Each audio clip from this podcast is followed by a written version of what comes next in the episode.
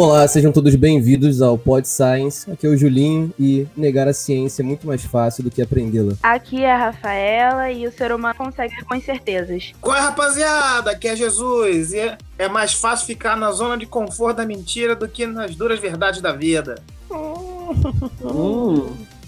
Ai, vamos lá. Hum, vamos lá. Pô, frase de efeito.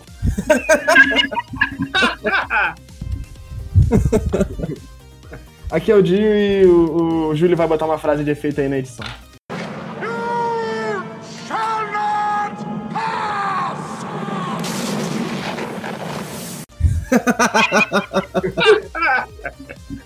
Ó, pera aí. Ah, aqui é o Dio e quando você passar por momentos difíceis e se perguntar onde estará Deus, lembre-se que durante uma prova o professor estará em silêncio. Eu não entendi. Eu não entendi.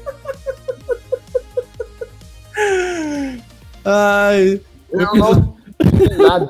Frase de efeito ciência. Ó, já sei, já sei, já sei. Ó, ó, ó. Vamos lá. É, aqui é o Dio e o primeiro pecado da humanidade foi a fé. E a primeira virtude foi a dúvida.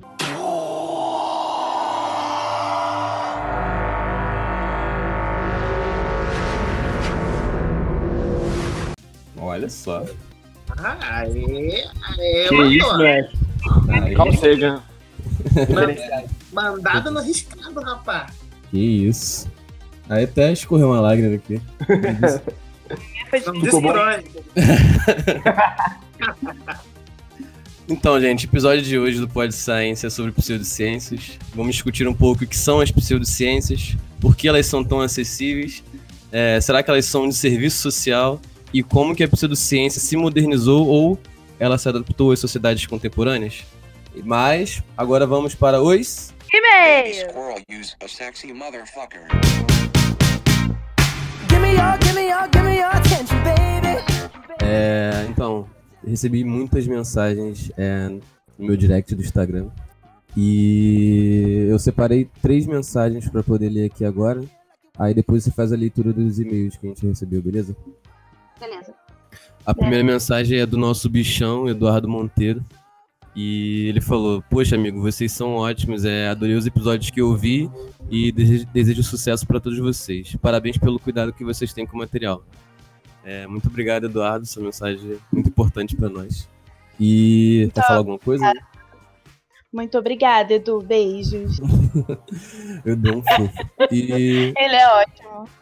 É, a gente, eu recebi mais duas mensagens. A Erika Rocha falou: Oi, Júlio, parabéns a todos vocês do Pod Science pela iniciativa de divulgação científica.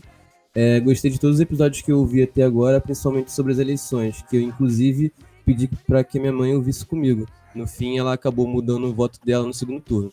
Gostaria de parabenizar, em especial, o episódio de Mulheres na Ciência e espero que vocês continuem trazendo conteúdo que represente nós mulheres, sobretudo na ciência. Ah, gente, adorei que a gente chamou. do- Cara, beijo. Qual é o nome da menina? Beijo, mãe da Érica. Foi muito legal participar, sabe? Pra você ter mudado, assim, a sua ideia. Ai, adorei saber que eu mudei. Ai, gente, eu mudei a opinião de uma pessoa. Ela disse, por fim, que adorou a referência do início do episódio, ah, do último episódio, né, sobre método científico, de referência a Breaking Bad, né? Ela falou que é a série favorita dela e mandou beijos a todos nós. Ai, Obrigado, beijo Erika. pra você, Érica. E a gente vai continuar fazendo conteúdo também voltado para mulheres, principalmente para a área da ciência. Eu tô tentando buscar aí outras coisas relacionadas a mulheres na ciência. Em breve teremos mais conteúdo sobre isso.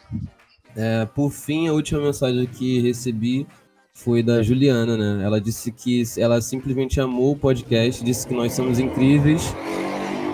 E de longe, o episódio preferido dela foi o de Mulheres na Ciência. Olha só. E ela gostou demais de ouvir a Juliana de novo nesse último episódio sobre teorias da conspiração, né? Pediu pra trazer ela pra mais episódios, por favor. Ah, a gente com certeza vai trazer esse ano mais vezes. Você é ótimo esse ano, tá vendo? Você já tem uma fã. Já pode voltar pra gravar com a gente mais vezes. É isso aí. V- vamos marcar, mas marcar sério. É, vamos, vamos ver e a gente te avisa. Bom, é, agora voltando para os e-mails, né? Nós temos dois e-mails para ler aqui. Na verdade, um ele foi muito mais voltado para muito mais técnico, né? Voltado à parte da, da nossa edição do podcast. Então, eu vou só comentar, agradecer, na verdade, ao feedback da Tamires. Ela é uma amiga da Juliana Piano, que participou com a gente do podcast, e ela fez um e-mail bem grande, assim. Eu, eu decidi não falar ele todo porque ele é bem grande. Mas eu é, a gente quer aqui comentar que a gente agradece muito pelo seu feedback. É, espero que você lê a resposta que eu te enviei. E Ah, tu respondeu ela? respondi. E é isso. Foi é, a- a- os pontos que, da, da edição de, de edição que você deu pra gente vão nos ajudar muito para os futuros episódios. Agora, agora o outro e-mail que eu vou ler já é da Larissa Albuquerque. É, vamos lá. Olá, eu me chamo Larissa e sou estudante de Ciências Biológicas. Queria parabenizar a todos vocês pela iniciativa do podcast e gostei de todos os episódios que eu vi até agora. Os que mais me agradaram em relação ao conteúdo foi o episódio 1, Porque Divulgar Ciência, episódio 3, de Mulheres na Ciência, e o episódio 4, sobre eleições de 2018, antipetismo, fake news e ascensão do fascismo. Eu ri demais no último episódio sobre teorias da conspiração e gargalhei junto com o Julinho. Inclusive, as risadas dele me fizeram rir ainda mais das piadas. Fora isso, desejo sucesso a todos vocês e que continuem com esse humor leve e descontraído, com eventuais piadas ruins, mas que no fundo eu gosto bastante. Gostaria de sugerir episódios voltados para a biologia, como a origem da vida, evolução das plantas e animais, entre outros. Um beijo para os três e não se esqueçam, ouçam a voz de Jesus. Ouçam a voz de Jesus, ótimo. E perdão a todos pela minha risada nos últimos episódios. Ah, já vimos que o pessoal gosta, pode continuar rindo, Ju. É, a Larissa gosta, né? Ah, outras pessoas também devem gostar. Hum, Ou não. é, é ou não, enfim. Mas sobre as suas sugestões de episódio, Larissa, a gente já tá pensando justamente em episódios que contemplem as suas sugestões. Em breve Uhum. a gente vai gravar eles e postar no podcast. Muito obrigada. Sim. É, eu só queria comentar em relação ao, ao Tamires sobre as edições e tudo mais, que realmente nos últimos episódios eu deixei a desejar nas edições, mas que isso- esses erros que eu cometi não vão voltar a acontecer. Muito obrigado pelo feedback. A gente tá meio que no final do período na faculdade, surgiram muitos imprevistos, a gente se enrolou com muitas coisas, acabamos deixando passar algumas brechas em relação à edição e, e até mesmo o conteúdo do nosso podcast. Então a gente se compromete aqui nesse episódio de não deixar isso mais acontecer para os futuros. Sim, com certeza. Então, bora pro episódio? Bora pro episódio.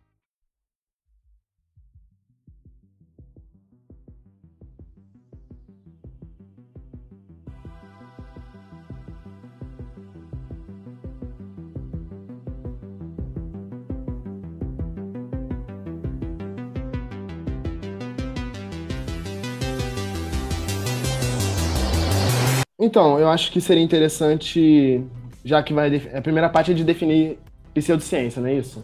Acho que vocês poderiam dif- diferenciar a, a, não ciência, a ciência da não ciência e da pseudociência. É uma bela pauta de discussão, a diferença entre esses três. Ok, ok. Eu acho que primeiro, pra, pra, pra questão de facilitar, eu acho que é vamos definir o, a pseudociência e depois a gente parte pra, pra poder dizer o que é não ciência e o que seria ciência. Que a gente já falou sobre o que seria ciência já no episódio de filosofia da ciência e de método científico, mas não custa nada refrescar a memória do- dos ouvintes. Então, o que seria pseudociência, né? Seriam declarações né, de crenças ou práticas que são consideradas científicas por alguns de seus difusores, né, de, dessas pessoas que propagam essas ideias, mas elas não seguem né, o método científico. Então, a pseudociência ela é frequentemente caracterizada por essas afirmações contraditórias, exageradas ou que não são falsificáveis, com uma dependência de viés de confirmação. Né? Então, elas, elas, elas não tentam se refutar, né? elas tentam, tentam se provar a qualquer custo, ignorando todos os outros fatos que já são bem corroborados dentro da, da academia científica.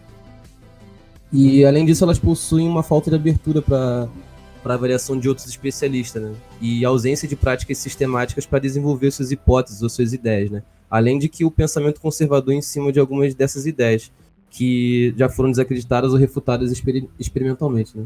Então, assim, o termo pseudociência, ele é considerado pejorativo por nós que fazemos ciência, pois sugere que algo está sendo dito como ciência, mas que não é.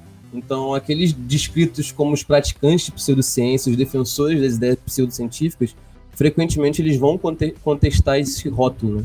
E se você pegar a etimologia da palavra pseudociência, ela de- deriva da raiz grega pseudo, que significa falso, e da palavra inglesa science, que vem da palavra latina scientia, que significa conhecimento.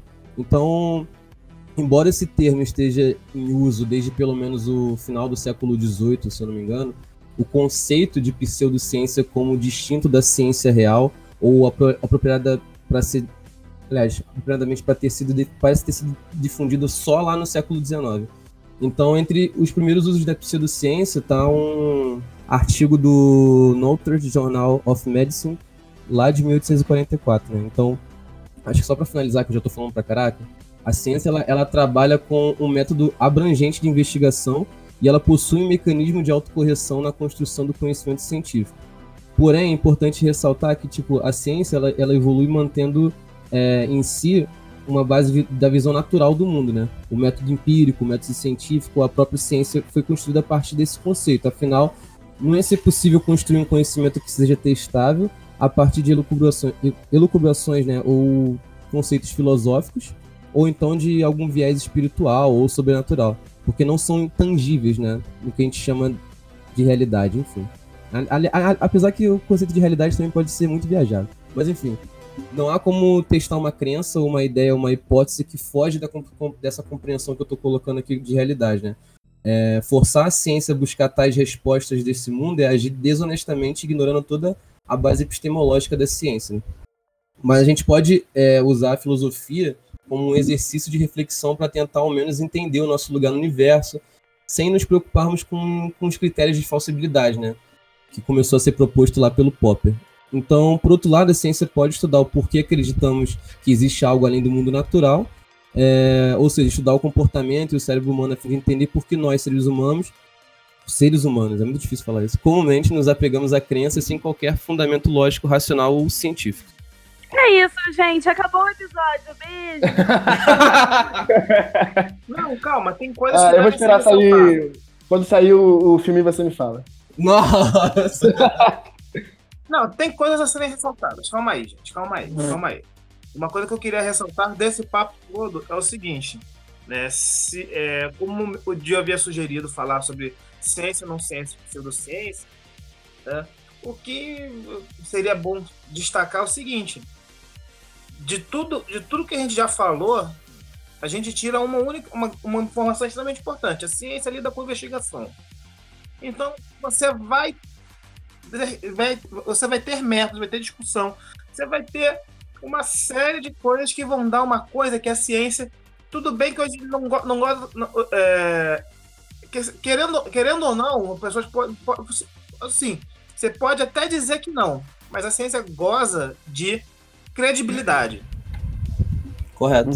Uhum. As pessoas, quando você. Não à toa, né? Sempre que você tem um comercial, o cara vira e fala, cientificamente comprovado. Você já fala, opa, opa, opa. Olha essa falácia, olha essa falácia aí. Pô, cientificamente- Não, tipo, pô, se for cientificamente comprovado, aí você bota a maior fé, né? Mas aí. Porra, eu tô pensando aqui, quem comprovou isso? Tô pensando assim, será, será que foi tipo um aluno de graduação tipo eu que falou, pô, eu acho que é isso. Eu, um conhecimento não científico, claro que ele não vai gozar dessa credibilidade a princípio, por, né, ou melhor, pode até gozar de credibilidade dependendo da pessoa que fala, né, mas ele não tem todo esse respaldo de ter um, é, um- de ter sido investigado, de ter sido. O método indutivo, né? Uhum, É, isso. não, não, não passou pela metodologia, não, não, não sofre com critérios, né?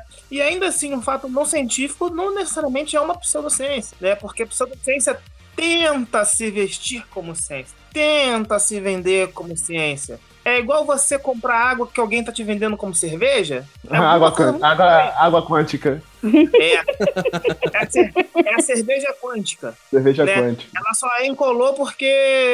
Ela, ela só encolou por causa do fluxo de elétrons. Se você acreditar bastante, Eles estão num nível de. é, eles estão ocupando orbitais de uma forma é, quanticamente diferente da, da normal. É isso. Pô, uma coisa que o Júlio falou ali é sobre o demérito de não ser ciência. Tipo, às vezes uma coisa não é científica, mas ela às vezes não é demérito, às vezes é, mas às vezes não é. Aham. Tipo, é, tem muita coisa que a gente conhece que às vezes não passa pelo método indutivo e não quer dizer que é um conhecimento que precisa, que necessariamente vai ser jogado no lixo, tá ligado? Uhum. É, Sim, sim. quando você para pensar sobre, por exemplo, física, tem parte da física que ela é, de- é dedutiva, a física teórica, né? Uhum. Ou, deixa eu pensar em outro exemplo, talvez. Hum, Matemática. Matemática, porra, ela tem a parte dedutiva e indutiva. Uhum. Ela funciona bem em ambos os aspectos. Então, de certa forma, ela seria mais que a ciência, né? Ela. ela porra, muito, isso é muita doideira você parar pra pensar, né? É, o, o- a gente deu uma, uma pincelada muito brevemente nisso sobre. Porque a gente falou do método científico, né? Num Uhum. um desses episódios anteriores, e a gente falou sobre os variadas, as variadas formas que o método científico ele se coloca, né? A gente falou do indutivo, do hipotético dedutivo, do dedutivo, o que a gente, dentro da- das ciências naturais como um todo, né? Pelo menos a galera que faz experimentação e tudo mais, a gente costuma utilizar o hipotético dedutivo, entendeu?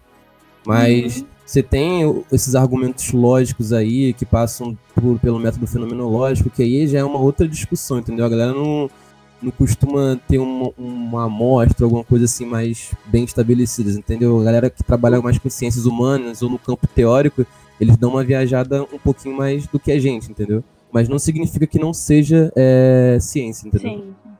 É, eu acho que o mais importante de, de tudo para distinguir é que geralmente pseudociências também elas jogam uma ideia que não tem nem como você falsificar ela, né?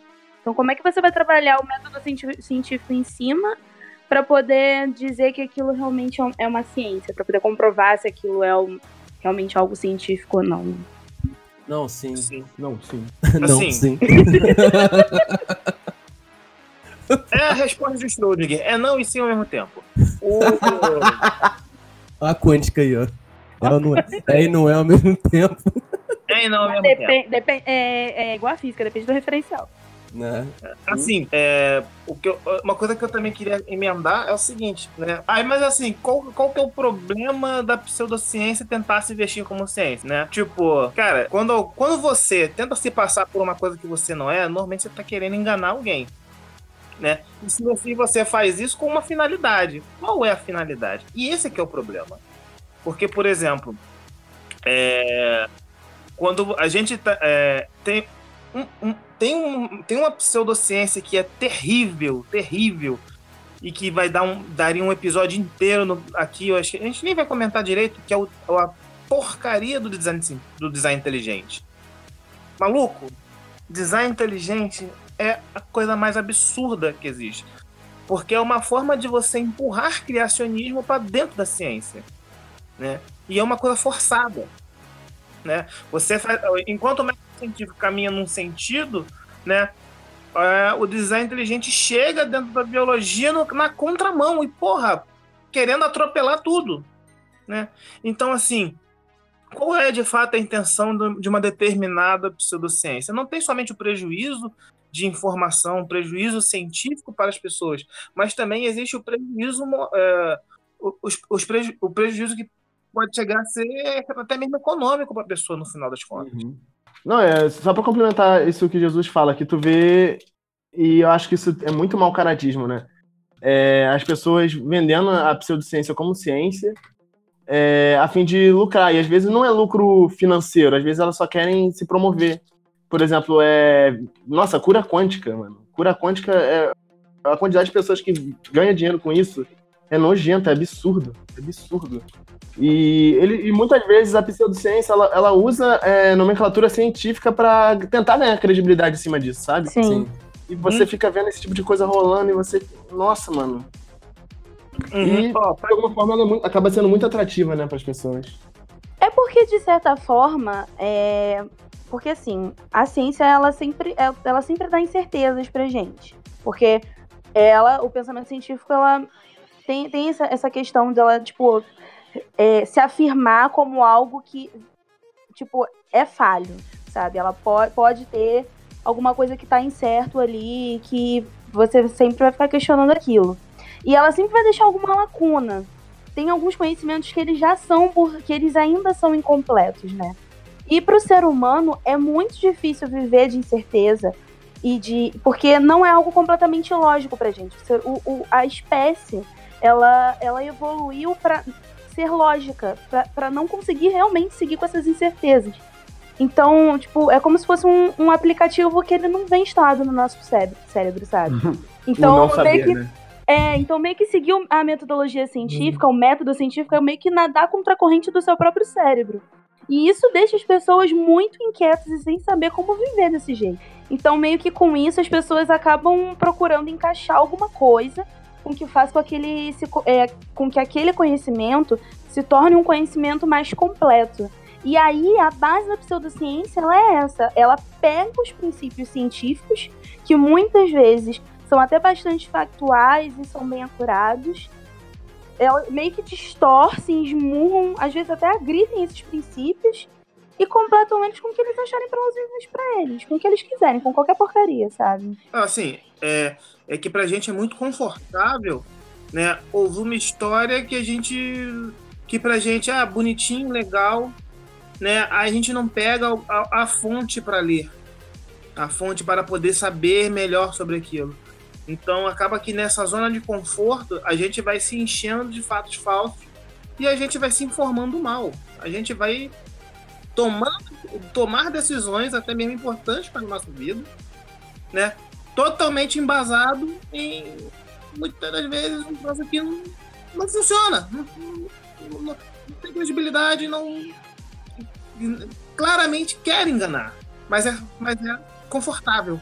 É, eu acho que a gente poderia voltar sobre a pseudociência se transvestir, transvestir de ciência, né? Eu acho que dá pra contextualizar um pouco historicamente, né? Então, assim, pós-revolução científica, teve aquela toda aquela galera do positivismo, Uhum. falando tudo que a ciência ia produzir ia ser lindo, ia ser maravilhoso. E nos últimos 100 anos a gente só para só para contextualizar um pouco, não vou levar muito pro passado não. Nos últimos 100 anos a gente viu que a ciência ela foi usada tanto para coisas muito boas quanto para coisas é, muito ruins, né? E Uhum. você tem a ciência virando um sinônimo de uma verdade absoluta, né? Por mais Sim. que a gente que trabalha com ciência, a gente sabe que não é isso que a ciência representa. né? Ah, então, quando você pega, socialmente falando, a galera trazendo essa questão da, da ciência como verdade absoluta, gerou mu- muitos conflitos no final do século XX, né? Um exemplo é o empirismo lógico, né? Que de um lado e de outro, movimentos irracionalistas, né? A galera pós- pós-moderna vem, vem trazendo mais, mais umas discussões a, a fim disso, né? Então, o ponto não é nem aprofundar nessas discussões dessas duas correntes de pensamento, né? Mas exemplificar que, exi- que essa segurança absoluta e dogmática nos trouxe aqui é muito prejudicial, né? Então, ultimamente, os pseudocientistas, né? Eles estão aí para distorcer, né? O que a ciência tá aí para fundamentar. Aliás, eles estão aí para distorcer o que a ciência traz pra gente, né? Seja Sim. pegar um conceito que o Dio falou de coisas quânticas e começar a viajar nas ideias e passar um conhecimento totalmente errado, né? Então eles pegam esse, essa, essa, essa, essa parada da ciência, esses, esses termos que são difíceis de, da- das pessoas entenderem, ah, se passam por entendedores da ciência, eh, argumentam que a mesma possui todas as ferramentas necessárias para entender um mundo alternativo, que é esse mundo alternativo que eles querem explicar, né? Seja um mundo espiritual, seja uma crença individual deles, e eles se recusam a aceitar é, qualquer outra, outro fato que a ciência tá, já, já estabeleceu. Né? Então, basicamente, a ideia é criticar a ciência ao mesmo tempo que eles usam para fundamentar as crenças deles de maneira muito desonesta. Né? Então, Uhum. eles vão fundamentando essas ideias deles não por meio de evidências, não por meio de experimentos, tão poucos por resultados que são replicáveis por outros cientistas, né? Uh, mas sim através desses jargões científicos e de matemática, assim, para dar uma falsa aparência de que a ideia possui uma, uma consistência lógica, enfim. E existem inúmeras outras formas de se passar falsas é, ideias ou falsos conceitos, né, pra galera, né? E assim, só para ressaltar de novo, vou citar Popper, né, que propôs em criar uma teoria para separar a ciência da não ciência, né? Ele ele deu, deu grandiosas colaborações para a filosofia da ciência, além de ser um dos primeiros a definir o que seria uma teoria científica, né? A partir daí que dele que vem a ideia de falsibilidade, que a gente usa muito na ciência hoje, né? Que é basicamente esse conceito que afirma que para uma teoria ser científica, ela deve ter a capacidade de falsear ela mesma, né? Isso é, uma teoria, uma hipótese ser provada falsa, além da capacidade de fazer mudanças adequadas se essa teoria ou essa hipótese tiver errada ou tiver um pouco equivocada, né? Antes do Popper não havia essa delimitação, por exemplo, entre astrologia e astronomia e nem entre a alquimia e a química, né? Ambas eram mais ou menos tratadas com o mesmo valor de, de verdade, né? Apesar de que a astrologia e a alquimia nunca terem dado contribuições significantes para as suas respectivas ciências. Sim, e se vocês quiserem saber mais sobre Karl Popper, nós comentamos bastante sobre ele no nosso segundo episódio de Filosofia da Ciência. Já. Esse áudio estava pronto. Foi, tão, foi tão bem feito, tão bonito. Eu sou boa no Merchan.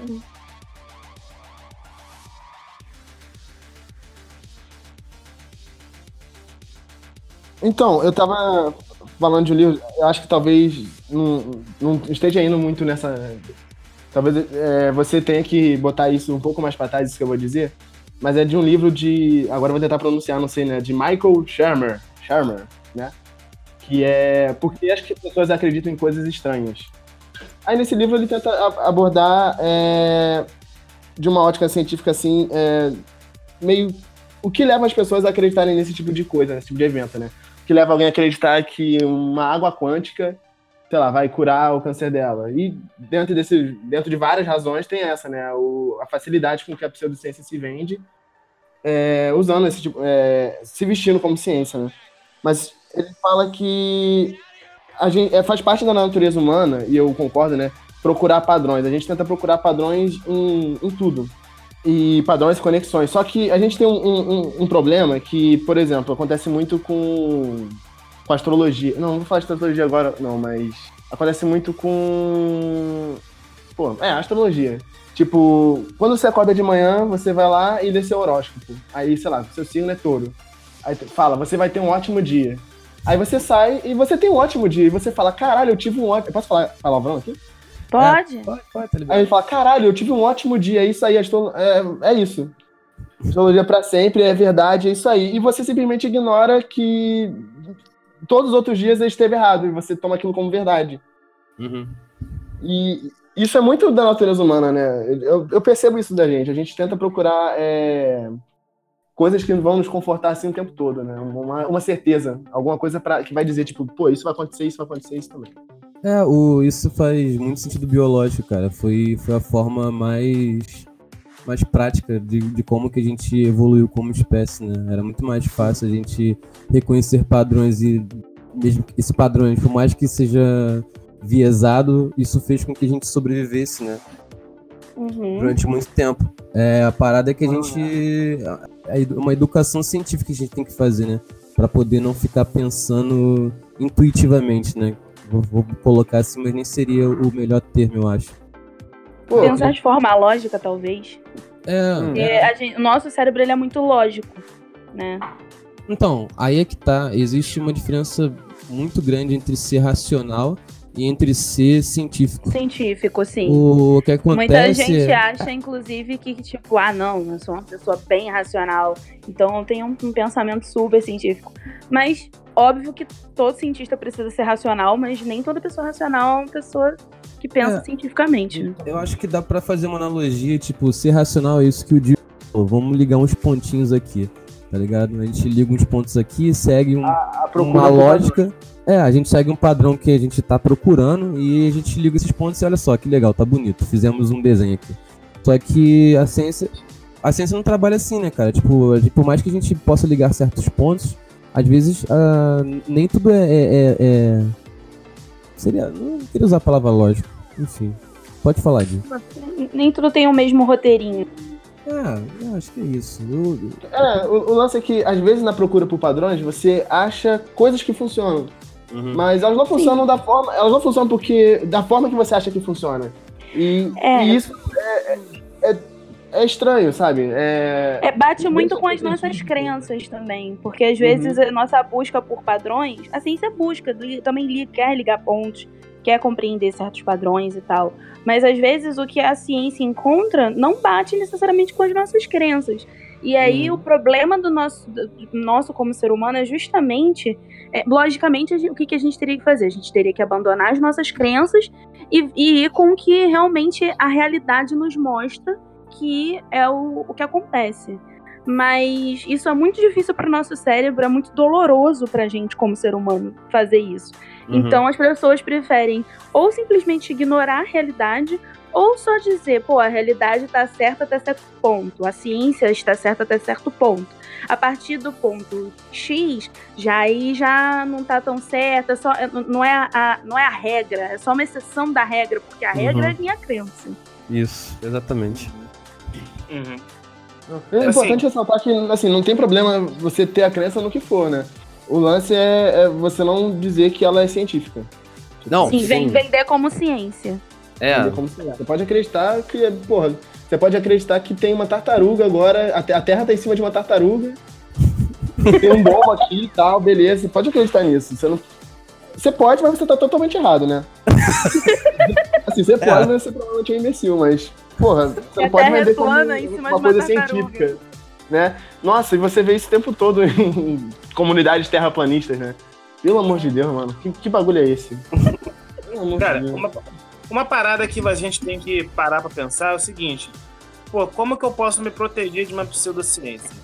Tipo, uma das coisas que a gente.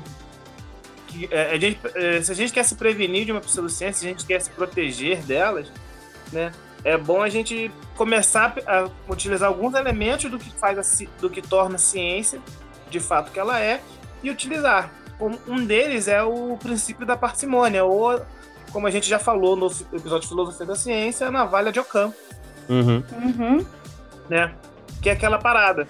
Cara, dentre, dentre duas hipóteses, né? A que provavelmente está mais certa é aquela que fora mais simples, né? Então, quando você começa a escutar uma história e essa história começa a ficar mirabolante, começa a dar uma volta numa esquina, aí depois entra num beco escuro, aí vai ter que pegar um metrô, aí do metrô desce para pegar um ônibus, vai na praia, para na praia você tem um luau, o luau tem um código secreto para você, opa, ula ula, vamos dançar? Caralho. Como que, como que você chegou nessa?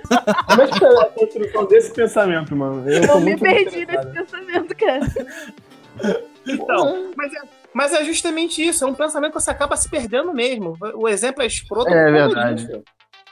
É, cara. Porque, pô, você vai tentar justificar que aquele ula-ula deu certo porque você teve um trem que você pegou, teve um metrô que você pegou, teve o ônibus que deixou você na praia, mas antes você passou por um túnel que você teve que caminhar, enfim. Aham. É muito complicado, quando na verdade você simplesmente chegou lá, desenrolou alguma coisa, pronto. É, eu acho que dentro disso que o Jesus falou, existem. Eu até botei aqui, existem dois mecanismos para você poder identificar a pseudociência, né? Um de- desses mecanismos seriam, na verdade, não um só. Dez coisas que. Ó, o manual aí, dez coisas. dez coisas que você pode Dez passos para De- de-. 10, 10 coisas que as pseudociências têm, né? Ou pelo menos elas devem ter algumas dessas coisas, né? Essa, essas, Dez caracteri essas características foram descritas pelo filósofo Mario Bunge, não sei se eu pronunciei corretamente, enfim. Uhum. Então vou falar, eu não vou falar todas elas, mas eu vou deixar linkado no episódio, eu vou, vou só cinco delas, que eu acho. Ah, cinco não, vou falar. Vai falar cinco. Cinco delas tá ótimo. Então uma delas é, ela invoca entes imateriais ou sobrenaturais que são inacessíveis ao exame empírico, tais como força vital, alma imaterial, criação divina, destino, cura quântica, memória coletiva, necessidade histórica, enfim. A segunda, ela, ela é crédula, né? Então ela não vai ela vai, estar no momento te explicando alguma coisa que vai parecer alguma coisa lógica, vai chegar no momento, uma causa última, que que ela não vai ter, não vai ter refutabilidade, né? Aí é, é a, é a raiz da pseudociência, né? Ela, Uhum. ela, ela, ela tem um, um viés de, de crença, né? De fé. Ela também é dogmática, ou seja, ela não muda seus princípios quando eles falham, nem, com, nem como acontecem novas descobertas, descobertas, né? E também ela não busca novidades, né? Ela está ligada sempre a um conjunto de crenças que eu já expliquei no, no 2 e no 1. Ela também, número 4, né? Ela também vai rejeitar a crítica. E, por último, ela não encontra e nem utiliza leis gerais, né? Os cientistas, por outro lado, eles vão buscar e utilizar leis e etc. Então, eu vou deixar linkado no- como referência o restante desse trabalho dele, que eu acho que é importante, é muito grande para falar tudo. Mas, enfim, leiam. E Eu- outra... Pode falar. Eu acho que nesse último ponto que você falou, na verdade, eles vão se aproveitar das falhas da não, do não conhecimento de determinada área. Não, isso também é o sexto ponto que ele colocou. Que é a questão, de, de- é a questão de, de divulgação e tudo mais, de, de que alguns conceitos científicos realmente não chegam à população. E aí é uma outra coisa que a gente pode falar mais pra frente. Uhum. E outra coisa que eu queria colocar é que existem alguns apelos, né? Da, da pseudociência, né?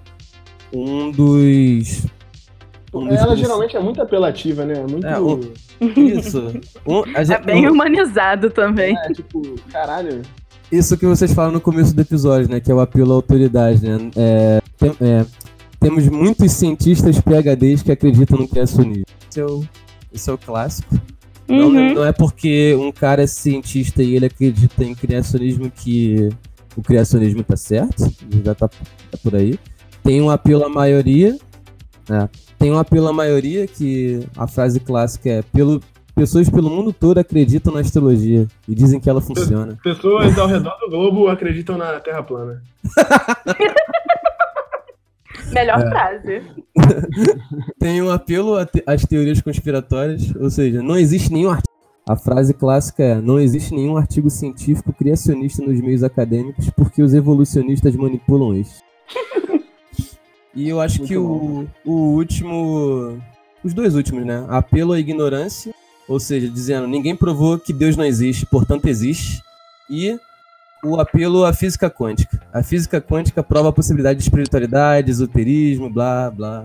Olha, olha Ah. só, isso me deixa puto. Pra- olha só, a partir desse Isso me momento, deixa puto. Jesus, escutem o que Jesus vai falar. Olha só, seu filho da cantar, mãe, não. Calma, Jesus, não xinga. seu filho da mãe que fica usando quântica pra tudo, pega 400 reais, compra porcaria do que é, do, do Quantical Chemistry do Ira Levine e leia de cabo a rabo. Se você ainda acreditar nessas porcaria de quântica, você é assumidamente um retardado. Calma, Jesus. Eita, porra. A mecânica Mas você tá quântica, ela é, a mecânica quântica ela é muito, muito complexa, cara. Primeiro que ela acontece num, num universo à parte que não obedece às leis da física clássica, né, cara? É difícil para as pessoas entenderem. Eu acho que é, a, a física quântica, essa parada da física quântica provar a espiritualidade, acho que é a, é a mais nova pseudociência do momento, né? Tanto é que a gente vê coach, vê os coach quânticos. Caraca, na moral. Aí.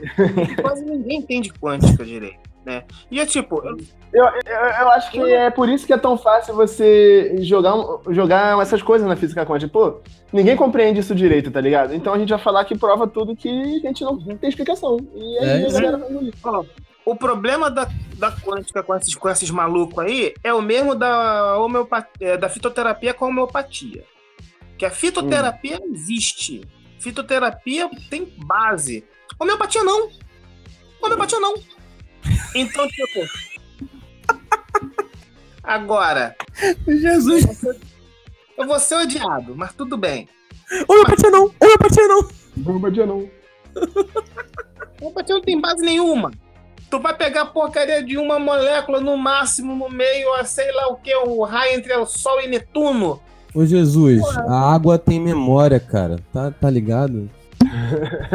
Jesus tá da Ei, água. ei, é tipo, ei, Jesus, ei. A água, brother. Ela tem memória, irmão. Pô, cara, mas o lance eu da. no. E, eu desde queria quando eu coloquei um- no micro SD na água. Tem memória Eu nenhuma. Eu queria dar um, um parênteses aí, cara. Um parênteses. Tipo, é. Tipo, podem existir é, métodos da homeopatia que talvez apresentem resultado. Pô, talvez, tem coisa que talvez apresentem resultado, mas eles não são falseáveis, eles talvez não funcionem porque é, da forma que você acredita que funciona.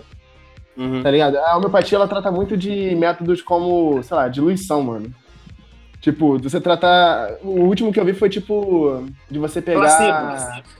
É, não, é, sim, não, mas é- no caso é em animais, homeopatia em animais. Você pegava. Você queria tratar carrapato num. sei lá, num boi.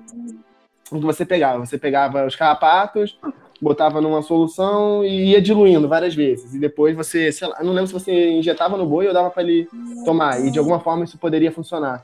Só que, mesmo que funcionasse, não, não, não funciona da. Sabe, não funciona da forma que a pessoa acha que ela funciona. E a pessoa que acredita em homeopatia, ela caga pra isso. Se você for lá, pô, não não é por isso que funciona, funciona por isso. Uhum. Por X. Cientificamente você comprovar, ela vai falar, pô, não, foda-se. Eu acho que E, já. e- e é, uma- é um diálogo difícil, tá ligado? Esse, esse lance, né? Como é que você mostra isso pra uma pessoa que pensa isso desde sempre? É complicado. É que porque já entra. É de novo aquele, aquilo que a gente conversou sobre você esbarra no- na, na questão da Na crença crença. da pessoa. Da crença, isso. É muito Ela, difícil ela não admite ser que é humano. crença. Ela não admite que é crença. É muito difícil pro ser humano se, des- se desvence- desvencilhar dessa crença dele. É, E ele acreditou a vida inteira e pra ele não é crença.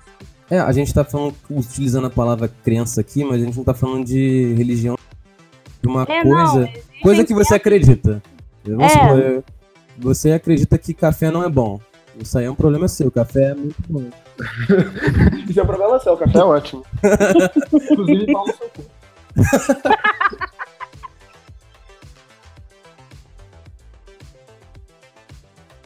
Eu acho que já dá pra ir pro próximo ponto, que é por que, que a pseudociência é um desserviço social.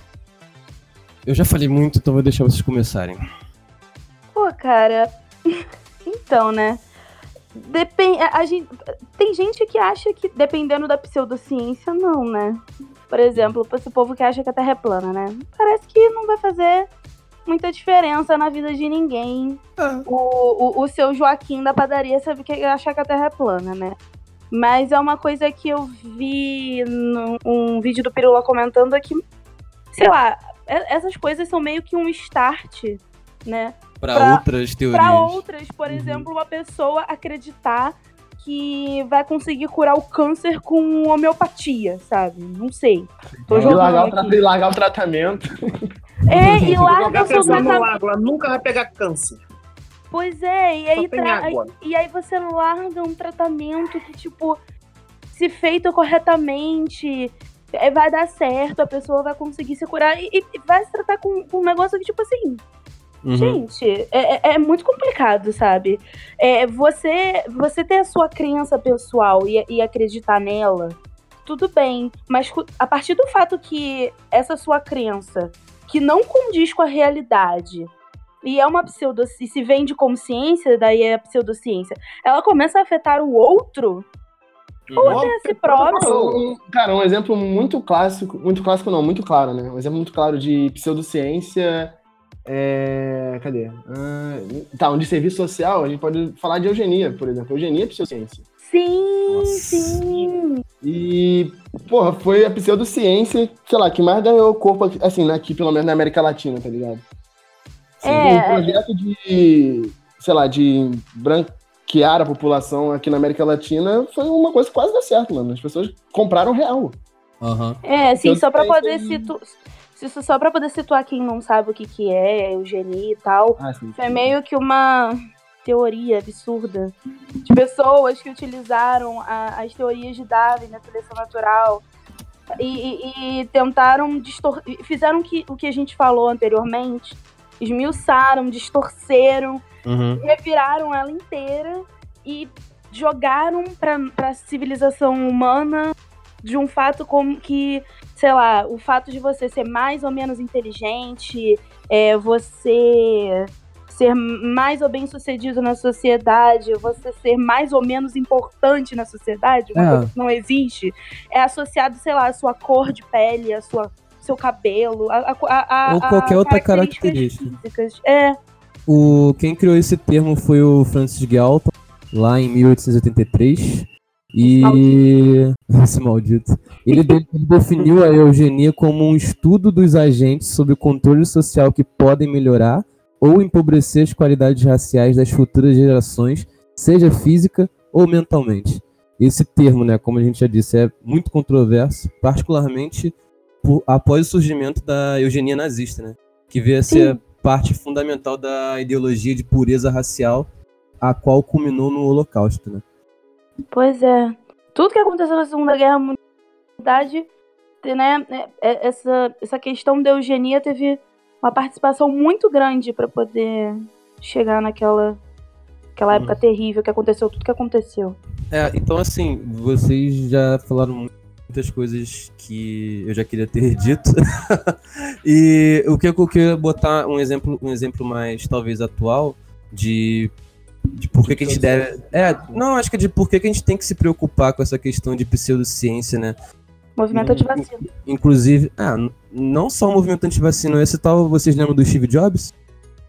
Uhum. Ele foi um cara famoso que se recusou a fazer o tra- tratamento de quimioterapia convencional e adotou um método de recuperação alternativa, que ele simplesmente uma dieta de ervas, raízes, sucos, aplicações de acupuntura. E, sabe, isso fez com que o câncer dele tivesse piorado e depois ele acabou morrendo por causa do câncer dele, entendeu? Tá aí, gente. Viu como não funciona? O E só que morreu. assim, esse, esse é um- uma outra questão, né? Porque, imagina, você tem essas pessoas que são famosas, que são digital influencers, que são muito uh, ouv- ouvidas, né? Por aí. E essa, que causam essa, um impacto maior na sociedade É, e essa por galera- elas serem famosas. essa galera tem, tem uma certa responsabilidade pelas coisas que eles falam, né? Então, Social, sim. é, e assim, você, a gente tem, tem que se atentar ao discurso deles, né? Sim, Uhum. sim. Porque tem muita gente aí que é famosa, ainda mais nessa época de, da, da existência dos influenciadores digitais, né? Muita gente assim que, tipo.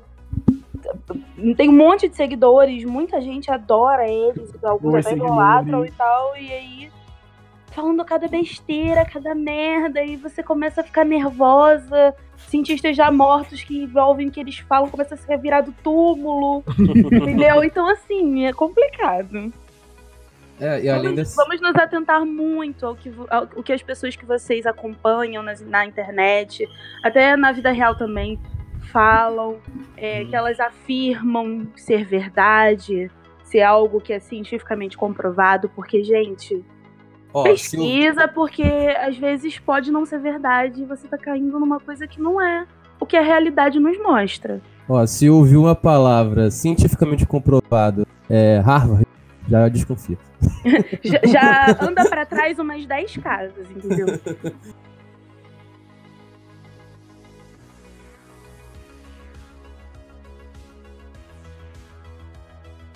Outra questão que eu acho importante dizer, acho que abrange mais questões de políticas, né?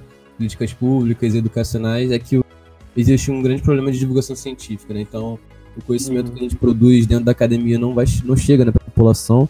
É, nas escolas públicas e, no- e nas particulares também não existe disciplina obrigatória de metodologia e pensamento científico. Ah, a maioria das pessoas elas terminam o o ensino, ensino médio, né?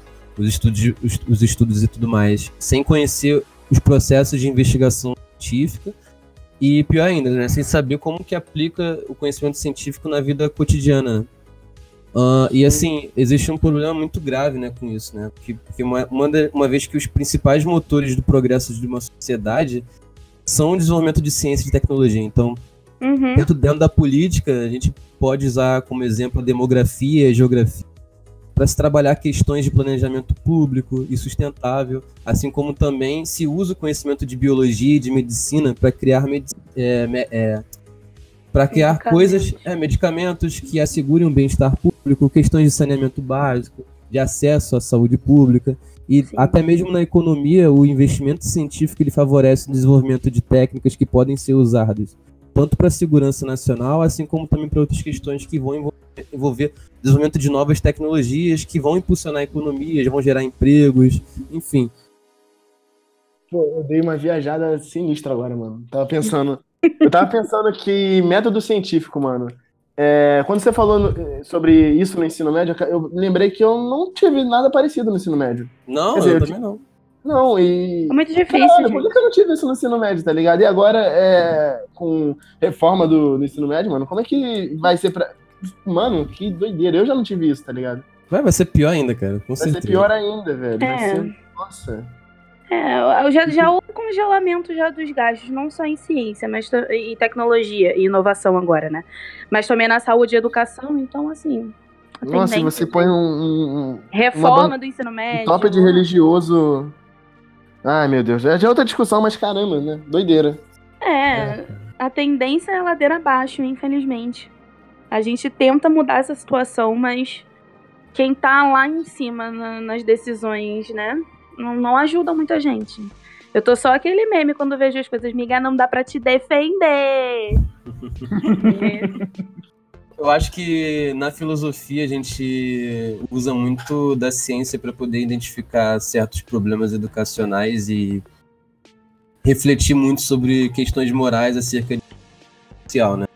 E então assim, eu queria dizer também que não há um- uma forma de se fazer boa filosofia sem ciência, do mesmo da mesma forma que não existe desenvolvimento político e econômico nem social sem a filosofia, né? É, não sei se a gente pode dar uma retornada só naquele ponto que o, o Gil tinha falado de não ciência, né? Filosofia seria uma, uma coisa que a gente poderia enquadrar como não ciência. Não ciência. Pô, tem gente que acha que isso é demérito, né? Filosofia. Já é uma matéria que as pessoas falam, hum, filosofia não serve pra nada. E quando você fala que ela não é científica, as pessoas, porra, cagam mais ainda. Como Cagam mais assim, ainda. gente? Só que, né, ela não é. Ela trabalha. Bom, enfim, não é. Ela, tra- ela trabalha questionando uma, uma porrada de coisa. Isso, ela, ela, ela traz questionamentos acerca do de tudo da, da, da realidade, né? Então ela é a base. Por isso que a gente diz que a, mãe, a filosofia é a mãe de tudo, porque ela é, cara. Ela, ela, ela tá ali Foi ela pegando todos os trouxe- conhecimentos científicos. Mãe no Foi questionamento. ela né? que trouxe, é, foi ela que trouxe todos o, a- a- o questionamento em si pra poder, né, a ciência se tornar o que é hoje. Isso. Aquele momento que o ser humano conseguiu parar de tentar sobreviver e falou, pô, mano, que, que eu tô fazendo aqui, velho?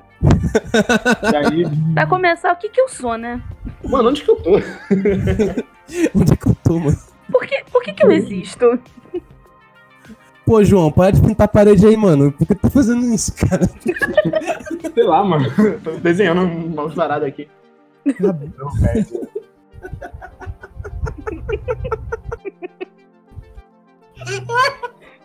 Ah, pronto, pronto. Começou a risada. Estourei aqui, moleque, imaginando lá o cara na caverninha. Pô, João, tá fazendo o que, cara? O cara com a primeira pintura rupestre. Pô, mano, o que tá fazendo aí, mano? Sei lá, velho. O Certo? que, que é isso? Aonde? Sei lá, velho, eu tô- achei um sangue aqui e falei, por que não, né? Você tá.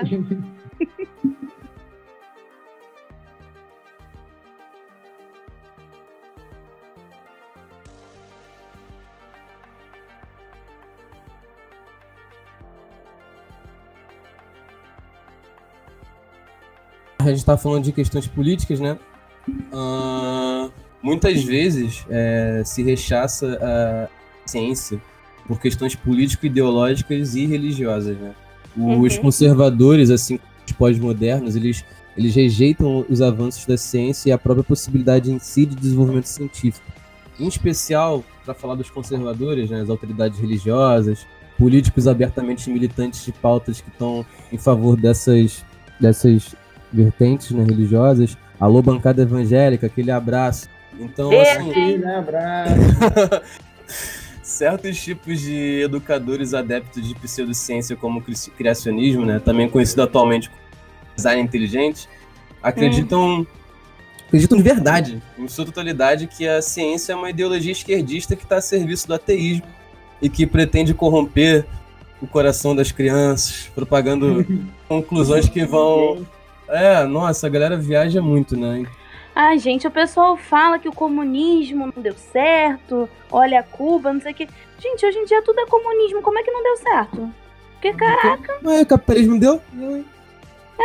Pô, Tá deu pra alguém, não pra gente. É, deu, pra alguém deu certo? Pra alguém tá dando certo pra caralho. Pra algumas poucas uma pessoas. parcela, é, uma parcela muito pequena tá se dando bem, agora o resto. Outro dia, outro dia tava dando aqui Mesquita, um morador de rua de três anos atrás, passou com uma Lamborghini, três mulheres. Tá dando certo? Tá, Tá dando tá certo? ó. É uma questão de mérito. Todos têm oportunidade.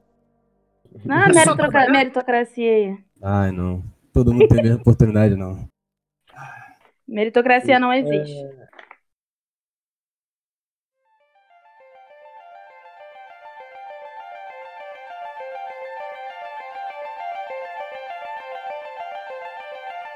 Mas o que você tava falando, Júlio, do, de estar a serviço do, da esquerda e o que mais? É, tá a serviço desse, dessa, dessa galera de esquerda, né? Agora, caraca, existe uma esquizo- Ah, esquizofrenia absurda de, de você. Tudo que vai contra o teu. A tua crença, galera é esquerdista, é Comunista, comunista. petista, abortista. Caraca, Isso você é- tem um pouco de bom senso, já te chu- chutam pra esquerda, cara. Caraca, que Isso tá absurdo. muito claro nessa, nessa fase, né, que o nosso país conservadora, né, religiosa, que o nosso país tá É, passando cara. no evangelho. E a ciência, ela acaba indo totalmente de encontro contra isso, tá ligado? Uhum. E, pô, e aí a gente tem esses choques o tempo todo, mano. E, sinceramente, mano, em, sei lá, dou 30 anos, 30 anos, talvez seja muito, 30 anos. Daqui a 30 anos, se alguém falar, pô, mano, acho que aquecimento global tá rolando mesmo, vai aparecer uma galera com os garfos gigantes, fogo e vai chamar de bruxo. Ah, espero que Gritando não pro bruxo, bru- bruxo, bruxeria. é, mata no forrasteiro. Aham, eu, eu acho que todo, todo esse essa discussão que a gente trouxe aqui mostra que existe um completo mal, mal entendi- entendido, né? A galera acaba achando que a ciência leva o público. Aliás, esse, todo esse mal entendido faz com que o público rechace as descobertas científicas ou também, também falem que a ciência não sabe de nada, ah, acabam relativizando fatos históricos, acabam questionando teorias que são muito corroboradas dentro da ciência, né? Não é à toa que existe um fenômeno global de relativiza- relativização de fatos históricos, né? Mais um exemplo que eu, que eu queria botar mais cotidiano seria sobre o golpe de 64. A galera teve- tem uma galera aí no Huawei na internet falando que era uma revolução. É, então, Uma galera assim, de 12 anos. é, nossa, Pessoal que dorme na aula de história e É. aí vem falar aqui a revolução. E assim, assim, como consequência desse analfabetismo científico, né, que não envolve só as ciências naturais, envolve ciências como um todo, a gente vê um aumento do- de, de movimentos sociais de pessoas que negam o efeito antropogênico do, do aquecimento global, assim como também pessoas que negam conhecimentos de psiquiatria, né, que vão alegar que doenças mentais são construções sociais, ou que é mimimi, sabe? Rejeitam, vão rejeitar efeitos de vacina, que vão falar que acreditam que, acreditam que vacinas causam autismo. Aí você pode Cara, isso é- incluir qualquer é coisa aí. Cara, A é. gente tem. Não é tipo, sei lá. A gente tem presidentes que acreditam nisso, tá ligado? Pois Ah, é, gente, cara. não saiu uma. Não Cara, saiu, ele o país, tá ligado? Pode falar, desculpa. não, não saiu recentemente o próprio Trump falando, tipo, teve todo um, vários cientistas participaram para fazer todo um documento de sei lá quantas 500 páginas Aham. falando sobre mudanças climáticas, não sei o quê, pro Trump chegar, olhar o documento, nem abrir, que provavelmente não deve ter aberto, que ele não, não, não deve ler, chegar true. e falar, não acredito.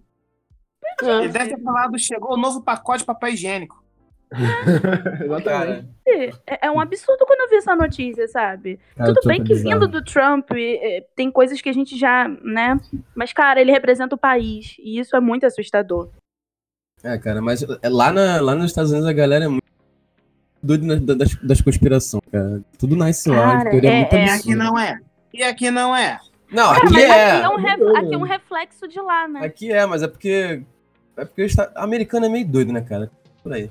Eu tenho uma dúvida. Os co- conspiracionistas americanos, eles acreditam nos reptilianos no centro da Terra também, ou é só aqui? Pô, Acreditam, eu pô, acho. tem, tem uma galera lá. Tem. tem- Eles acreditam que Obama é reptiliano. Acreditam que Quem é Obama fez reptiliano? um filme. O Obama. Obama. Hum. A gente Obama causou o acredita- 9/11. É, é mais fácil eles acreditarem numa, numa teoria da conspiração na, na pseudociência do que na ciência, não adianta. Só voltando, né? Então as consequências dessa postura anticientífica, elas são muito absurdas em todos os aspectos que a gente já citou aqui, né? A gente riu bastante, mas é grave. E se a gente pegar novamente o exemplo que eu coloquei dentro da psiquiatria, né? Essa postura impede o tratamento de pessoas que têm tendências à ansiedade, à depressão e coloca em risco a vida de pessoas que precisam de acompanhamento diário para a realização de, de suas tarefas, né? Dentro da Uhum. medicina, essa postura contribui também para o aumento de doenças infecciosas na população, epidemias, por exemplo, ou até mesmo de doenças que já estavam erradicadas, né? Como o caso de você não querer vacinar o seu filho contra polio e etc.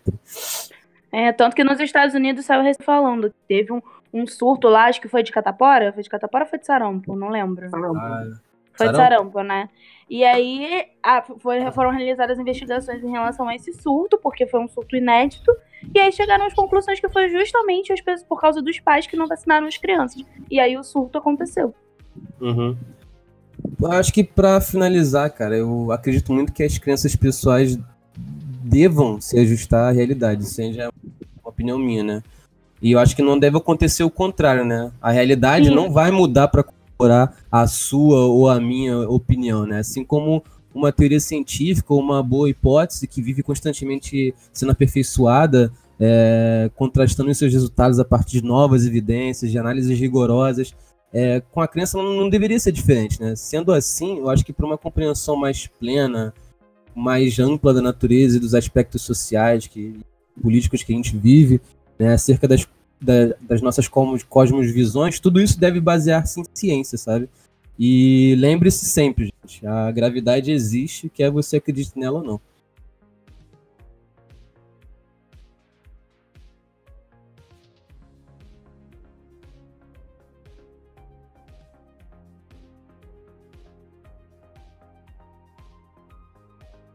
Hum, então, eu acho que a acessi- acessibilidade da pseudociência está justamente nessa, é, nesse fato dela vender um discurso que às vezes é bom demais para ser verdade, sabe? É, e eu acho que dessa forma ela acaba atingindo bastante gente. Tipo, imagina se você é uma pessoa que, sei lá, não tem condições de fazer um tratamento médico e tal, e aí você, uma pessoa fala de um tratamento quântico. E um tratamento quântico, teoricamente, o que você tem que fazer? Acreditar pra caralho. Porra, acreditar é de graça, tá ligado? Então eu acho que ela acaba se enraizando por aí, né? Sim, acho que também tem outra questão. Como ela. o Tratamento convencional para algumas doenças ele tem muitos efeitos colaterais, né? Isso causa muito. muito- muita dor para a pessoa que está passando por esse tratamento, né? Então, quando você tem uma, uma, uma, teo- uma, uma teoria, quando você tem uma, O discurso. é, uma medicina alternativa ali pra poder te dar um- uma parada, sabe? Que não vai te causar nenhum tipo de, de efeito colateral, porque o fármaco tá totalmente diluído lá um milhão de vezes. E você só tem que acreditar naquilo. Óbvio que aquilo, sabe, você, não, você vai passar um tempo sem sentir os efeitos colaterais. E tem um efeito placebo, né? Que vai, de certa forma, sabe, é comprovado já que o efeito placebo existe, enfim. Tem todas essas questões aí envolvidas. Sim, você pode tomar uma parada, ela vai causar efeitos no seu corpo, né? Isso, né? É muito louco, cara, isso. É, isso sem contar também que outras pseudociências, além desse quesito, eles também têm aquela questão de, voltar de novo para as crenças, né? Hum. É, enquanto um fato científico ele vai muito, vai completamente bater de frente e às vezes até contradizer com a crença da pessoa, e aí você vê um discurso de qualquer outra pseudociência e X dizendo, ah, não, mas então a ciência tá certa até esse ponto, mas a partir desse ponto aqui já é um outro negócio, e aí você vê que bate com o que, com o que você acredita, com suas crenças, é muito mais, vale muito mais, né, para a pessoa é, acreditar e falar que a verdade e a realidade é o que a, a pseudociência ela diz do que a realidade em si e o próprio fato científico comprovando essa realidade. Uhum. Como aquela merda da água alcalina. Puta que pariu. Da água alcalina. É. Porra. Pô, me refresca a memória aí, Jesus. Me reflete também, pô. Aí, todo, aí a gente é falso pra caralho. Todo mundo riu, mas ninguém lembrou Não, que, que era. é, eu, eu ri, mas eu falei, vou explicar. Tem uma história aí na internet que um cara propaga que fala que é, um, um, dos motivos, de, um dos males do nosso século, do nosso tempo, é que, por, por conta dos nossos hábitos alimentares, de, né, é, a gente. O que a gente consome acaba acidificando o organismo e isso favorece o surgimento de diversas doenças, inclusive o câncer. Então a solução é alcalinizar, então tem que beber água alcalina. É água com pH mais baixo. O problema é que a regulação do pH é uma regulação muito fina do organismo. E, que, e tipo, você, se você faz isso, primeiro que nada, nada pode te dar garantia de que isso vai chegar na tua, no- na, na tua corrente sanguínea, né? De que vai chegar Hum. plenamente na corrente sanguínea. E se chegar, é um trabalho extra para os órgãos que já regulam o pH, pô, é capaz de você se ferrar pra valer só nisso.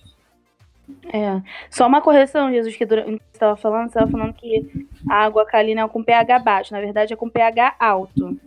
Ah, é, pega alto, é. pH baixo já é ácido. Sim, sim, sim, sim. Hum. Você tem que aumentar o pH. Acabei dando esse vacilo. Sim, Perdoe-me aí, pessoal.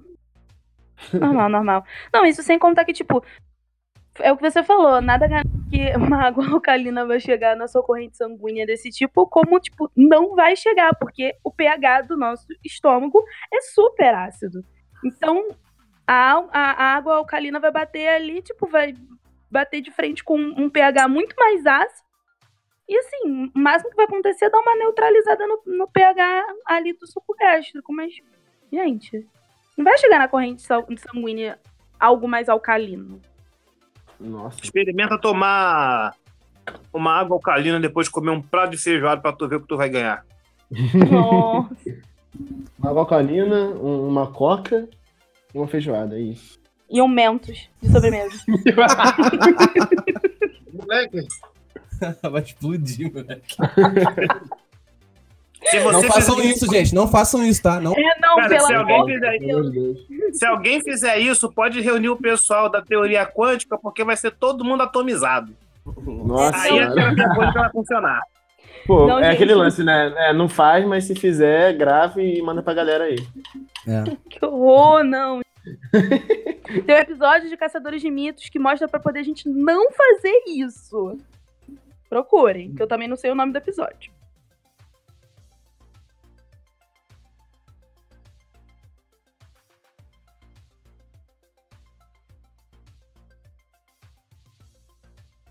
Pô, eu tô lendo uma outra parada aqui falando da com- comodidade das pseudociências.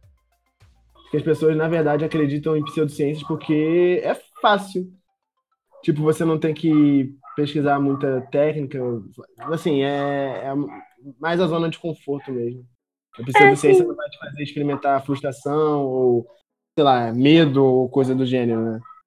São É, coisas. base- Bate com aquilo da criança de novo. É muito mais cômodo uma pessoa acreditar que ela pode tratar a doença dela com uma água, com, com, com um líquido que tem um troço ali diluído milhares e milhares de vezes, do que, sei lá, passar por algum procedimento que é um muito tra- mais um doloroso para elas. assim. É, um tratamento mais que, que possa, sei lá, ferir ela de alguma forma, tanto física quanto mental. Você, talvez uma questão do a, a, a questão do câncer.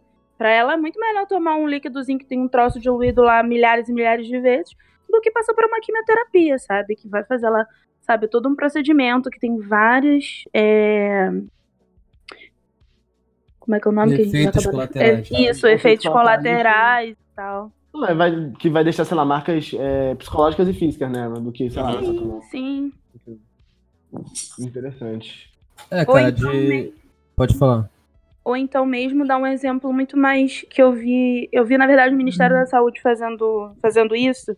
É um vídeo muito legalzinho, pena que eu não compartilhei no Facebook para depois pesquisar. É, movimento antivacina, sabe? É muito mais cômodo para a pessoa. É porque assim, você, quando você vai vacinar a criança, geralmente é aquela vacina, né, que você tem que pegar a agulhinha e colocar na criança, aí você vê ela chorando, vê ela sofrendo. Nossa, que dor que dá pra uma mãe pra um pai ver a criança chorando, sofrendo com a agulha, sendo enfiada no braço, na bunda, né? É muito triste.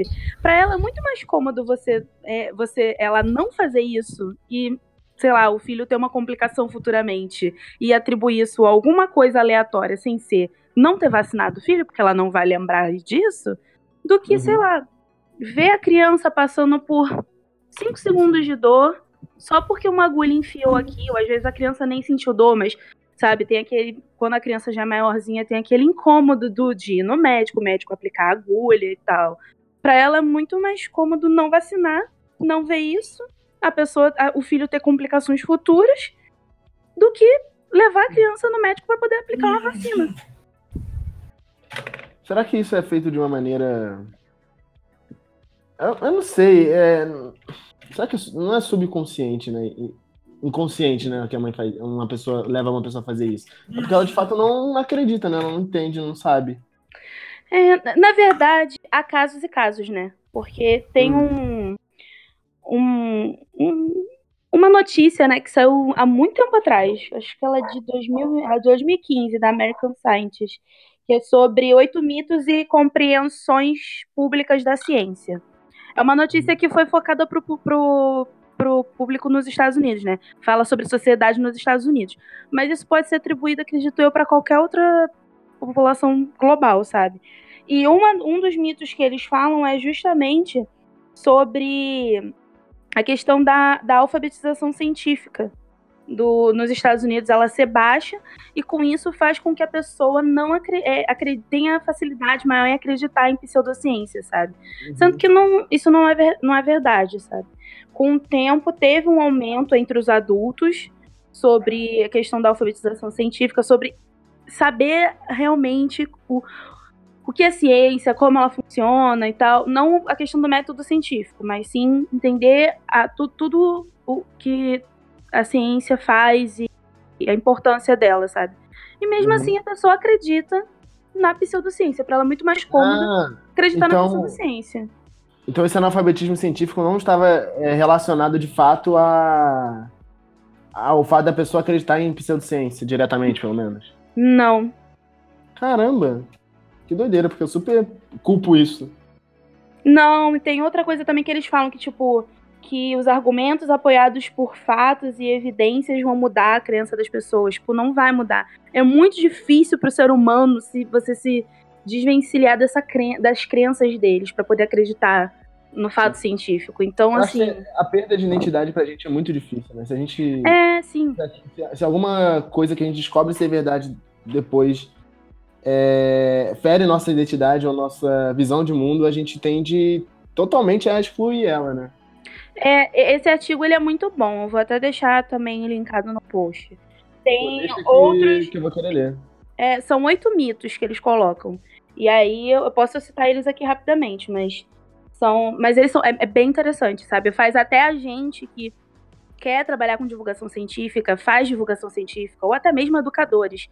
Pensem melhor como que é, é, você argumenta com as pessoas a questão de por que, que a, a ciência né, tá perdendo um pouquinho da sua credibilidade. Eu li esse trabalho. Eu queria dizer que uma das coisas, não, sei se é o mesmo trabalho, mas isso se estiver errado. Uma das coisas que esse trabalho diz é que é importante ensinar para as pessoas como que a ciência funciona. A partir do Sim. momento, quanto mais as pessoas entendem como que funciona o método científico e etc, é, maior é a tendência dessas pessoas em acreditar no trabalho que a ciência produz, entendeu?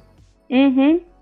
Então, quando as pessoas entendem como que a ciência funciona, né, não precisa entender tudo, mas a partir do momento que elas começam a entender que é uma investigação, que tem um- uma receitinha de bolo que você segue, né, para poder você produzir resultados, você corroborar resultados, é, maior é a chance dessas pessoas não acreditarem em pseudociência. Sim, sim. Eu acho que é assim esse mesmo artigo. E que é- tem. a- Pode falar. Não, eu acho que é basicamente isso. É, a gente. Seria muito legal ter uma matéria dessa. Tipo, o Dio falou que nunca teve, eu também nunca tive. E agora com esse projeto de sucateamento da educação, nem tão, tão cedo vai ter, né? É, sim. E aí, voltando pro artigo, tem até um dos que eles detonam, né? Dando uma referência aí pro Caçadores de Mitos, é que o. que até o Dio tava. ficou meio na dúvida e falava isso que, tipo.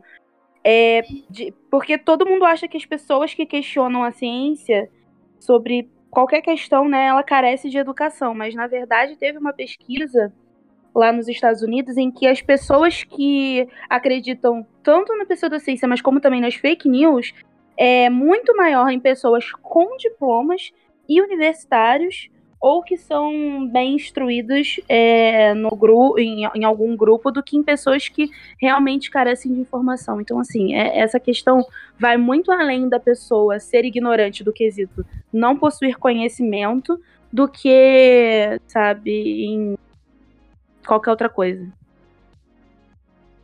Eu lembrei muito de um quadrinho que traz um exemplo de diferença entre informação e, e conhecimento. Né? Provavelmente essa galera aqui é mais. Eles têm acesso à informação e tudo mais, mas eles não conseguem juntar essa informação e construir o conhecimento. Né? Eu acho que dá É. pra sintetizar bem dessa forma. E isso é uma falha, tipo, educacional. vem. É, que vem. E é educação, assim, de base. Não, Não é é. nem educação mais avançada, sabe?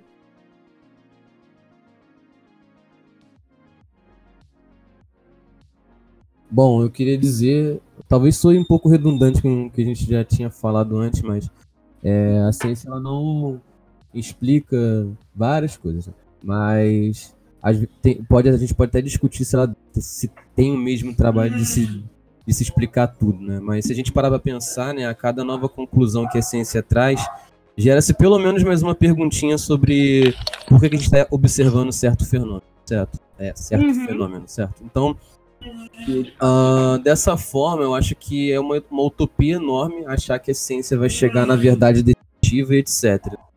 Ah, existem inúmeras formas de entender a vida, o mundo, o universo, e eu acho que a ciência é apenas uma dessas formas, né?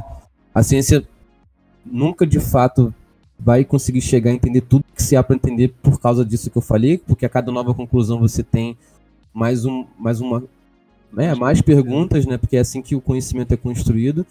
E além disso, ainda que o método científico seja eficiente, existe um um campo limitado de, né, de atuação dentro do método científico. Então, uma vez que a ciência se constrói em cima de hipóteses que possam ser testadas, né, através desse, desse método científico, né, aquilo que não pode ser testado e foge do escopo da ciência, né, e isso não é demérito, né, isso só torna a ciência mais é, incrível, fascinante, na minha opinião. Então, assim, eu posso colocar que existem dois motivos, motivos possíveis para algo não ser testado pela ciência, né? Só para poder eu chegar no, no que eu quero dizer. Ainda não existe tecnologia nem método para isso, ou é algo que, pela sua própria natureza, é intangível, né? Como no caso de Deus, né? Mas a ciência, ela não está preocupada em descobrir, né? Cara, por exemplo, que se Deus existe ou não, né? Entre outras coisas, né? E só só, só por uma questão de, de elucubração, né? O fato de, se não, de não existir evidências que, de que Deus existe não significa necessariamente que ele não existe, né? É uma questão de crença, é uma questão de fé. Então, agora, se a gente fala, né, problema de falarmos que a ciência é limitada, pode dar uma impressão de que a ciência não é confiável, né? Que é o que eu geralmente vejo em discussão na internet. Ah, ou pior do que isso, né? Quando se ignora fatos que são bem conhecidos dentro da, da academia científica, é, ou quando a gente deseja, né? Esses são os vieses cognitivos. Quando a gente deseja que a ciência comprove algo que ela não pode comprovar, né? E a gente tende a acreditar em coisas que recebem um rótulo de ciência, mas na realidade não são das pseudociências. Acho que a gente falou de homeopatia, eu acho que de maneira bem geral, assim, a gente tem estudos científicos que apontam que a homeopatia não é eficaz ou ela funciona apenas como um efeito placebo, e esses estudos que apontam para uma eficácia no tratamento de homeopatia apresentam algumas imprecisões, seja por não deixarem claro que metodologia eles estão utilizando naquele trabalho, ou por não apresentarem um grupo de controle, que é um grupo de pessoas que não está recebendo aquele tratamento para poder fazer uma base comparação de eficácia daquele fármaco que está sendo testado, e entre as exigências do, do método científico, né? Que, outra que é a revisão por pares, né? Então, assim, infelizmente, a homeopatia não tem eficácia comprovada. Então, o que O que não significa que ela não possa funcionar para algumas pessoas e para algumas doenças específicas, mas significa apenas dizer que os resultados são muito imprecisos e seria, seria necessário levar esses resultados na, a novas observações, etc., para poder você dizer que um homeopático tem de fato uma eficácia, né? Então, assim, uma vez que a ciência não traz todas as respostas que a gente espera que ela tenha, ou que algumas pessoas esperam que ela tenha, ou pior, tem uma resposta oposta ao que a gente deseja, muitas vezes ela é vista com maus olhos, né? E aí ela, ela vai perdendo a sua credibilidade entre alguns segmentos da nossa sociedade, né? Isso tem consequências grandes, né? Uh, e eu tem até uma. Eu não, não fui nessa palestra do Pirula, mas eu vou chamar meu nome de certa quando concorda comigo. E. Ah, eu queria muito ter ido nessa palestra. Eu acho que a, a pseudociência. Qual, qual que é o, qual que é o nome da palestra? A ciência só está certa quando concorda comigo. Eu acho que. Nossa. Só para finalizar o que eu estava dizendo, acho que a pseudociência, por sua vez, ela vai crescer em cima disso tudo, né? Ela ganha voz. Pois uma vez que a ciência não atinge essas expectativas pessoais do indivíduo, a gente já, já falou disso também, ela pode ter respostas é, oposta ao que, o, ao que a pessoa deseja, né? Ela dá, tá dizendo tudo aquilo que ela quer ouvir, sabe? Que um homeopático vai curar ela e etc. Então, se a gente coloca. Só que o problema é que quando a gente coloca a pseudociência e a ciência no mesmo patamar, a gente faz com que a ciência perca credibilidade, entende? Então, vou repetir de novo. Não é que só a ciência seja confiável, ou muito menos que ela sei lá, seja detetora de toda a verdade. Até porque um, um, dos pilares da ciência é o princípio de falsibilidade, né? E de que todo o conhecimento científico ele possa ser colocado à prova. Mas não se pode se esquecer que por trás de inúmeras descobertas importantes, né, sem as quais as nossas vidas hoje seriam muito diferentes, né, do que a gente está vivendo, existem muitos anos de estudo, sabe? Existem muita gente envolvida na, nas pesquisas, existem métodos científicos por trás disso, sabe? Que são rigorosos, são sistemáticos, existe revisão por pares, Existe um monte de coisa. Então, dar o mesmo valor para né, para essa galera que tem essa visão de pseudociência e tudo mais, é, é complicado. Então, eu queria é trazer uma um, sacanagem. É, um outro exemplo que eu queria trazer dentro de pseudociência, mas na real não é bem a pseudociência, mas eu acho que é importante, é a questão do aquecimento global, né? Que é um, existe um consenso dentro do, do, do meio acadêmico, né? De que existe é, ação antrópica, né, que acelera o aquecimento global, né, baseados uhum. em, sabe, baseados em muitos argumentos. Então, é, evidências. Então, essa galera. Evidências, estudos, isso. Os negacionistas é, climáticos, eles, o que, que eles falam, né? Eles, eles, eles pensam coisas, né?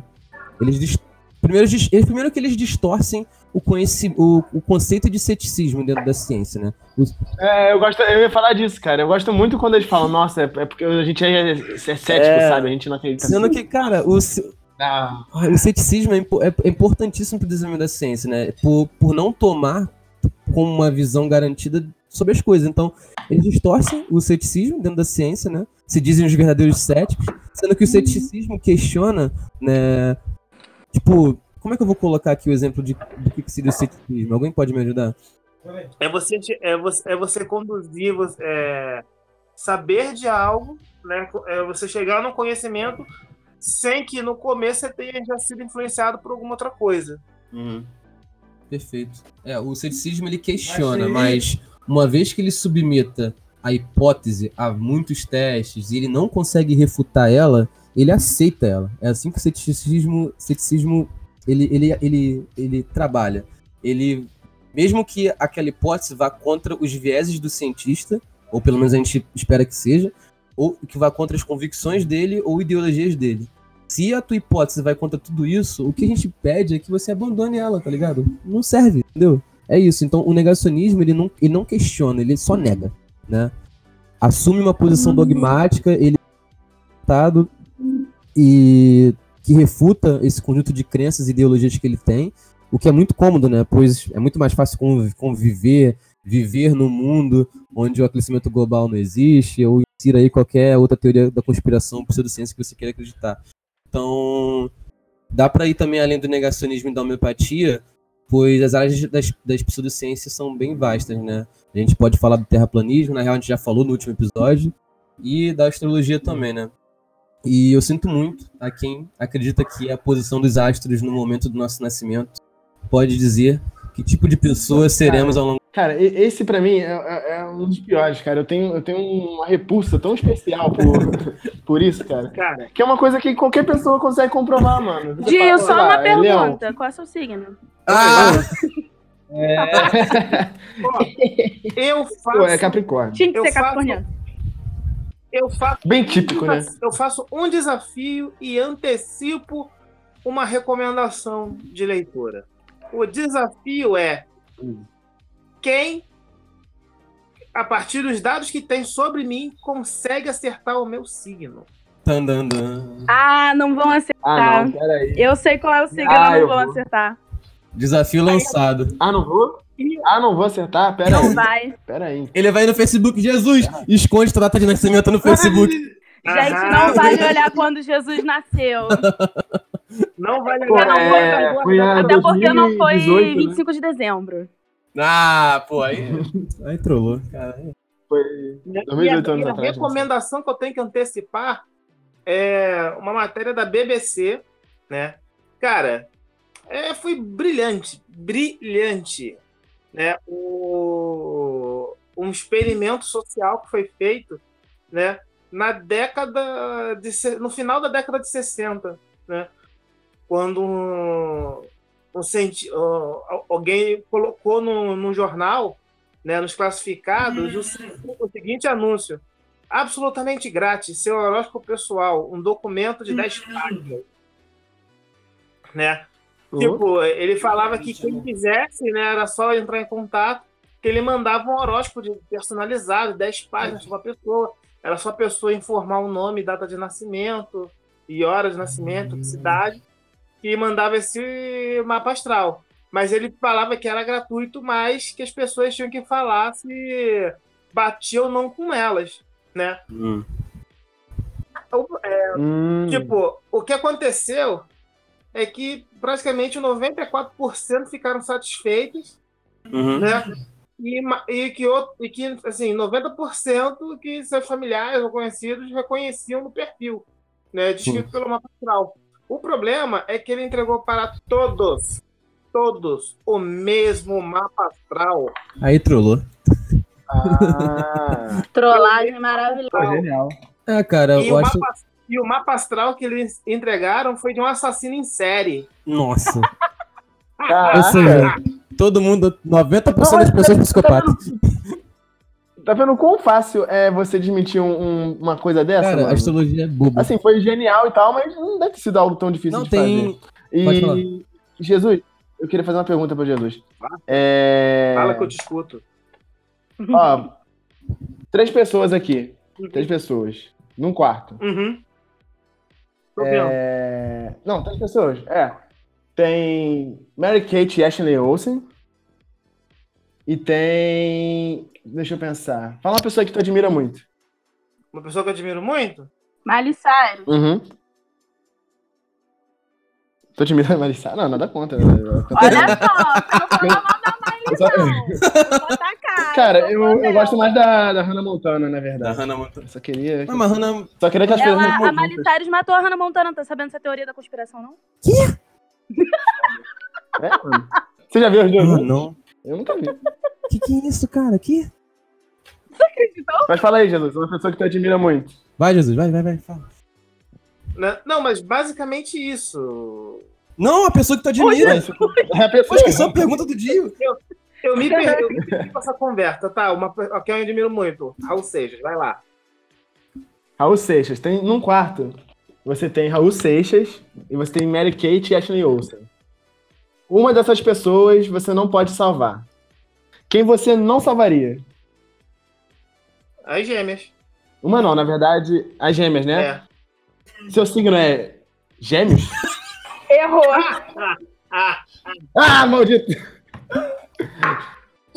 Errou. Cara, errou, errou, errou bonito. Ah, mentira. Qual é o signo de Jesus, Não gente? sei, não cara. vamos falar. As Esse é um pessoas vão ter que desafio, tá? aceitar. É.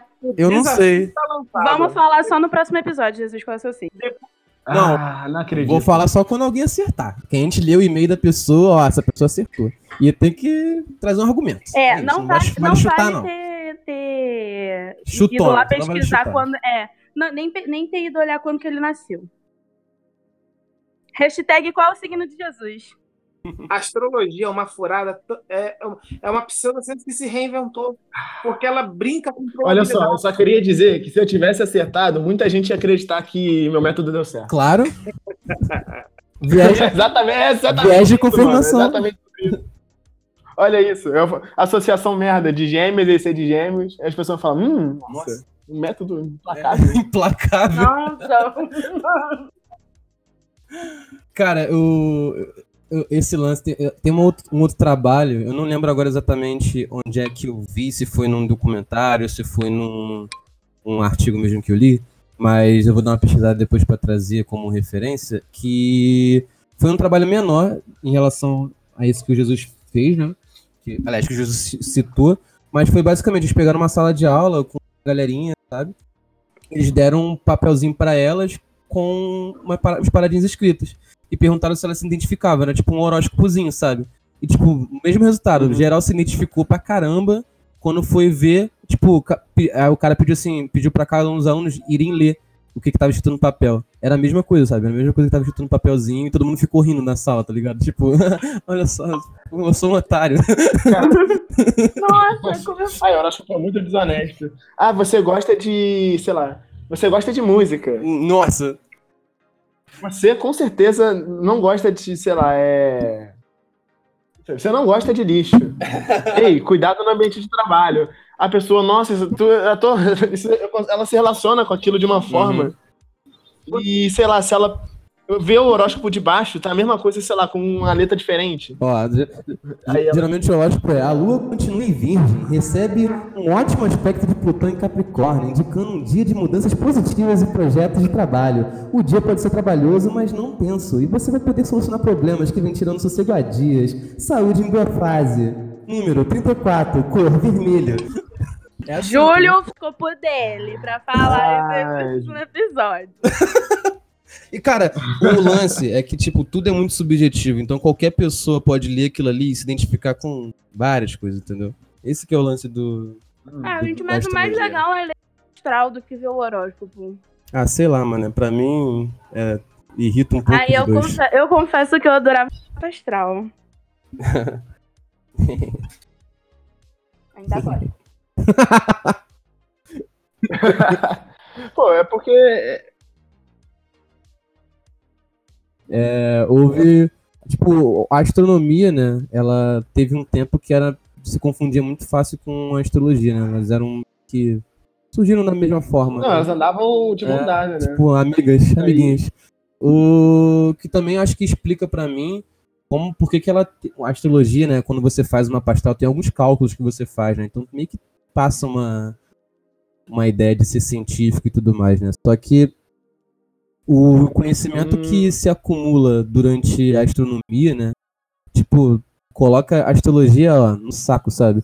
Se a, gente- se a astrologia for considerar o céu astronômico, que é, putz, é gigantesco hoje em dia, pô, teria que levar em consideração, por exemplo, que tipo os, equinó os equinócios da, não, os equinócios da, o planeta tá, a rotação dele, do eixo dele muda, né? Então a posição dos astros estaria diferente, né? Hoje, então talvez É, não, eles estão diferentes. tão né? diferente. Já, já. Então, pô, já por aí. Criaram até já um novo horóscopo, enfiaram um, um signo novo aí. Ah, mas a galera. Não, des- Ah, enfim, o serpentário, criaram- desconsideram isso. A galera ignora. Não, vou te falar, no Cavaleiro dos Zodíacos, inclusive, tem, mano. Eu, pra mim, isso é respaldo suficiente. Nossa, mano. É isso. É o, é o Fiura, né? É o Fiura, né? Serpentário. Pra mim, a única utilidade da astrologia foi justamente inspirar os Cavaleiros do Zodíaco. É isso, cara. Aí, Pô, sim, mano. Só serve pra. Inclusive, ó, meu signo é Capricórnio, eu comprei lá o Shura de Capricórnio. É, mas não é melhor do que o Xion de Que Vanek Xion, a parada é o Chaka, rapaz. Hum... Opa, Ih! já chaca de. Ih! Ô, chaca de virgem? De virgem? É isso! Quem é pescou, pescou. Quem pescar, pescou. Ou não. Ai, Quem pescar, pescou o quê? Peixe? Jesus não é pisciano, não. Descobri, logo. descobri o signo de Jesus, hein? Descobri. Cara, Só posso ter descoberto. que? Acho que eu descobri o signo de Jesus. Eu vou, vou censurar. Vou censurar, vou censurar. Pô, ele... Ah, Ah, errou, errou, então errou, errou, errou. Errou. O Júlio não, Pô, então o ele Júlio foi- não sabe o signo. Eu sei, o Jesus sabe porque é o signo dele. pô, é porque. Ah, cara, como assim? O signo dele não é o cavaleiro preferido dele? Pô, tá errado. Olha, então ele mentiu sobre o cavaleiro preferido. Tan. É. Tanana. Pô, mentira. Pô, mentira é coisa, é coisa do. Máscara da Morte de Câncer. Mentira é coisa do Máscara da Morte de Câncer. Ó, tá vendo? Tô chegando. Só tem que aí chutar mais cinco vezes. baseando no seu, mentir. E se eu falei a verdade? E aí? Ah, pronto. Ah, chega, meu. Tô, tô confuso pra caralho já. Então, voltando. Cada um desses exemplos que a gente dariam episódios gigantescos pro nosso podcast. Inclusive, a gente. a gente Já esmiuçou né? um a querer. A gente, a gente esmiuçou muitas coisas aqui, mas enfim. O que eu gostaria que ficasse escrachado aqui é que eu não condeno a astrologia, embora eu deteste, né? Porque eu acho que a visão astrológica traz uma visão determinística do universo, né? Tu nasce predestinado a fazer algo por conta da posição dos astros. Enfim, eu não gosto dessa visão do universo. E eu também não, não quero condenar a homeopatia também, porque eu acredito que individualmente cada pessoa, claro, se ela é maior de idade, ela sabe de si própria, né? Ou pelo menos a gente espera que saiba. Ela tem direito de escolha sobre o melhor tratamento para si própria. Agora, o problema realmente é quando O governo paga pra poder ter esse tratamento Nossa. no SUS. isso aí já é, Gostaria de jogar isso, pronto, acabou. É, Isso também é outra coisa, né? Eu acho que o real problema é que dependendo do ponto, do, do ponto até onde é, se estendem essas pseudociências, elas realmente, pode, realmente podem causar danos morais ou materiais a pessoas inocentes, né? Imagina, você vai lá, não teu filho por causa de movimento antivacina. Aí teu filho morre. E aí, cara? Tu vai, tu vai culpar quem? O culpado é tu, cara. Entendeu? É basicamente isso. Então, acho que pra Vai finalizar. culpar o saneamento básico, a violência, Não, qualquer outra não. coisa. Teve até um caso de recente, acho que foi do ano passado, cara, de um menino lá na Itália que morreu com otite por ser tratado exclusivamente por homeopatia, entendeu? Não E sei o assim- Steve Jobs. Ah, não, mas ele, o Steve Jobs, ele, ele escolheu, entendeu? É. Entendeu? Não foi uma questão de uma criança que tava doente, o pai foi lá e. Se alguém podia escolher, era o Steve Jobs, né? Se alguém podia É, escolher algum- é, cara. de que forma ele queria o tratamento dele, era o Steve Jobs. Agora, pô, um Não. maluco, uma criança não pode escolher, um maluco Uhum. fudido, Pois que é. não tem dinheiro pra público, não pode ele escolher. tinha o privilégio. Agora, um maluco com todo o dinheiro. Escolha, gente, é privilégio, né? Não- É. Então, acho que pra finalizar, é o ponto de vista, é, porque eu acho que eu já falei pra caramba, é, eu acho que é, é muita sensatez que o. Eu espero muito que, se- que as pessoas sejam sensatas, né? Acho que é o mínimo que eu posso esperar. Não, fica, não, não é pra confiar exclusivamente na- no que a ciência diz, né? Eu acho que as pessoas têm que ter suas próprias crenças, sejam lá quais elas forem, porque somos uma espécie que precisa ter algo pra acreditar. E eu acho que a partir do momento que. Só que assim, a partir do momento que a tua crença, ou a tua ideologia política, ou a tua, a tua cosmovisão do universo ou da vida entra em conflito com algo que já foi testado e refutado pela ciência, eu acho que, no caso, é melhor ponderar e dar mais crédito pro que a ciência fala, né? Ou, no mínimo, tentar checar as evidências que são apontadas pela ciência, né? Porque eu acho que o mínimo que se espera é a gente, a gente pelo menos eu espero que as pessoas que ouçam nosso podcast se tornem ou sejam pessoas questionadoras, né? E eu acho que, assim, não vamos aceitar que uma teoria, só porque tá dizendo lá, se a ciência falou, tá falando. Procurar evidências, entender que como que se chegou naquela teoria, verificar se aquela teoria tem algum respaldo na comunidade científica, essas coisas, né? Evitar acreditar, acreditar naquilo que. só naquilo que lhe convém, né? Tipo, a gente tem que reconhecer que existem mentiras que agradam, mas é, não são só nocivas a você, são nocivas às pessoas que você ama. E as verdades, elas podem doer, mas elas são necessárias.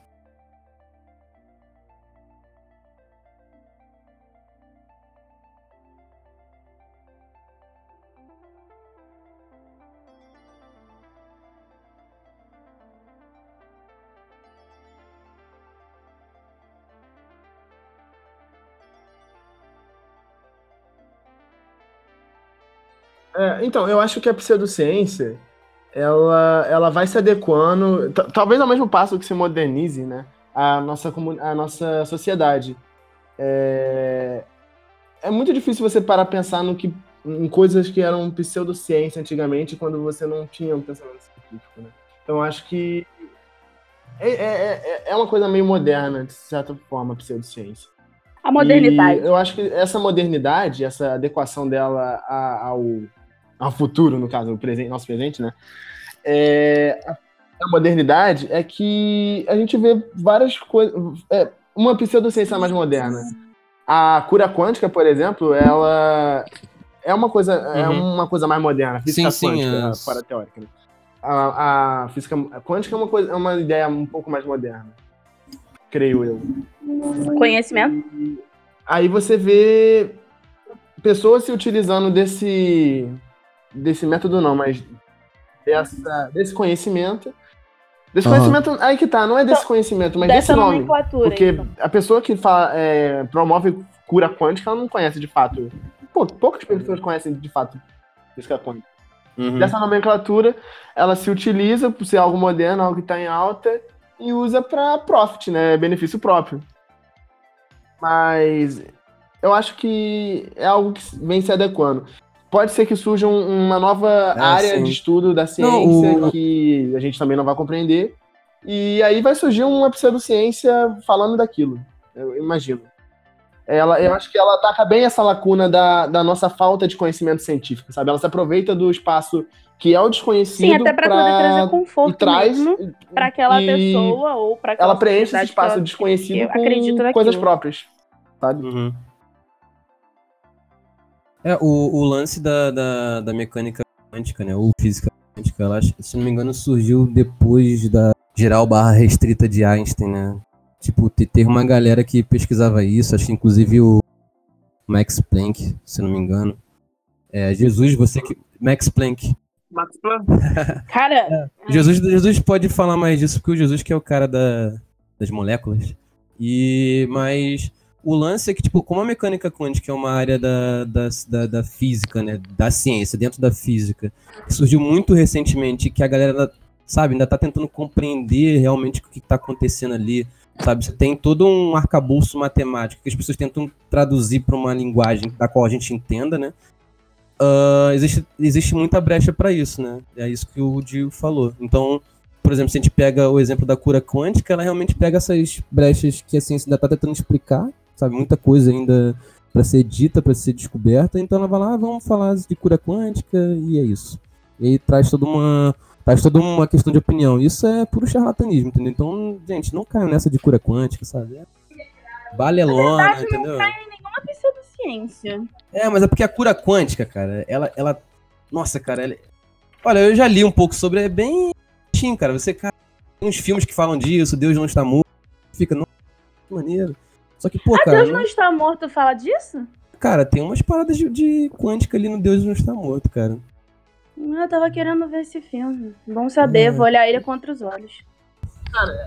É porque eu não vi o filme não, mas a a, a pseudociência, a pseudociência através da cura quântica, ela fala muito no na, na física do na física do acreditar, né? Do que o acreditar é, simplesmente o acreditar é, de que forma ele molda o seu corpo, tipo você acreditar muito que, sei lá, tal coisa está acontecendo e de certa forma ela vai acontecer. O lance é que Não, e o lance da cura quântica ainda pega uns conceitos da, do segredo, tá ligado? Não sei se vocês lembram dessa. cara, o segredo. Eu li esse livro, eu fiquei, caraca, cara, eu preciso aplicar isso, vai ser incrível. Ah, eu lembro, eu lembro, não. Eu fui totalmente cair no bait total. Ah, você Oi? tá igual a mim quando eu então, cai total. Cara, o segredo já começa falando. Imagine uma verdade que todo mundo sabia. Isaac Newton sabia disso. Aí tu começa, né? Tu, caraca, que isso? Isaac Newton sabia disso? Pô, Aí eu começa quero acreditar igual ele acreditou. todo. Cara, várias pessoas, vários filósofos, cientistas influentes do século XX, XIX, XVIII, que acreditavam, que acreditavam é, é, usavam o segredo. Tu já começa, né? Tu, caraca, precisa aprender isso. Aí começa a vir uns relatos das pessoas, sabe? Cara, é igual o esquema de pirâmide, tá ligado? Caralho, é... Nossa, cara. É bait total, mano. Outro, outro dia eu fui no. fui- outro dia eu fui no. Outro dia dei, dei um match no Tinder, mas É. era, era encontro da, dessa marca aí. Eu ia Fui falar, eu beitado. ia, eu ia falar o nome de uma marca, Mentira! não falar não. Não, tô zoando, é mentira, mas eu conheço gente que já aconteceu. Não acredito. É sempre um amigo nosso, Júlio. Eu entendo. Oi? É sempre um amigo nosso, sempre um conhecido nosso. Sei como é.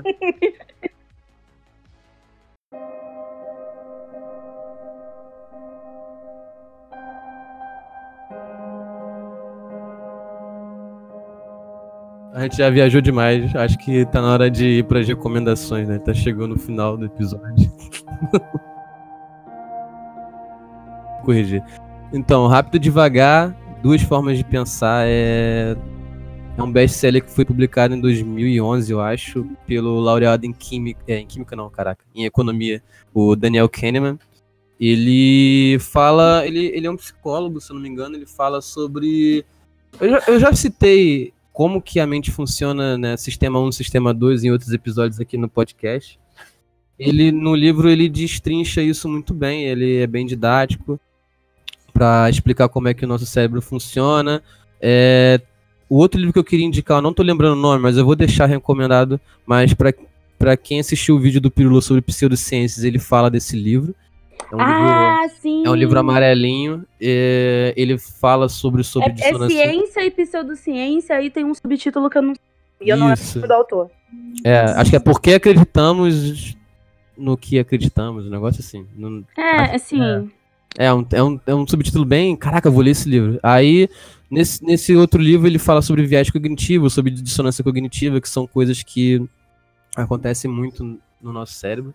Por isso que as pessoas têm tendência natural a acreditar mesmo em pseudociência, em teoria da conspiração, e que uma das formas, né, a Rafa já falou desse trabalho ao decorrer do episódio, uma das formas é educação de base e você ensinar as pessoas como que funciona a ciência, né, e falar sobre o método científico, que isso ajuda muito na, na, nas desconstruções dessas dissonâncias cognitivas, né, do que, que seria dissonância cognitiva.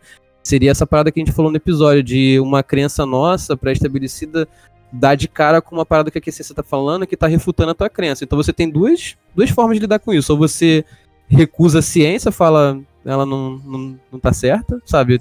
E, e dane-se. Ou você aceita que a ciência tá dizendo é verdade e vai contra essa tua ideia e você descarta aquela tua crença, entendeu? É basicamente isso. Tanto no, nesse livro amarelinho que a Rafa vou deixar linkado nas recomendações fala um pouco disso, e o Rápido e Devagar, ele descreve mais o mecanismo, traz alguns exemplos no livro de como que o nosso cérebro é beitado, sabe? Como que a gente cai em certos truques muito fácil. Acho que um outro livro também que fala disso, que eu já recomendei aqui, é o Subliminar, do Leonard Mindlow.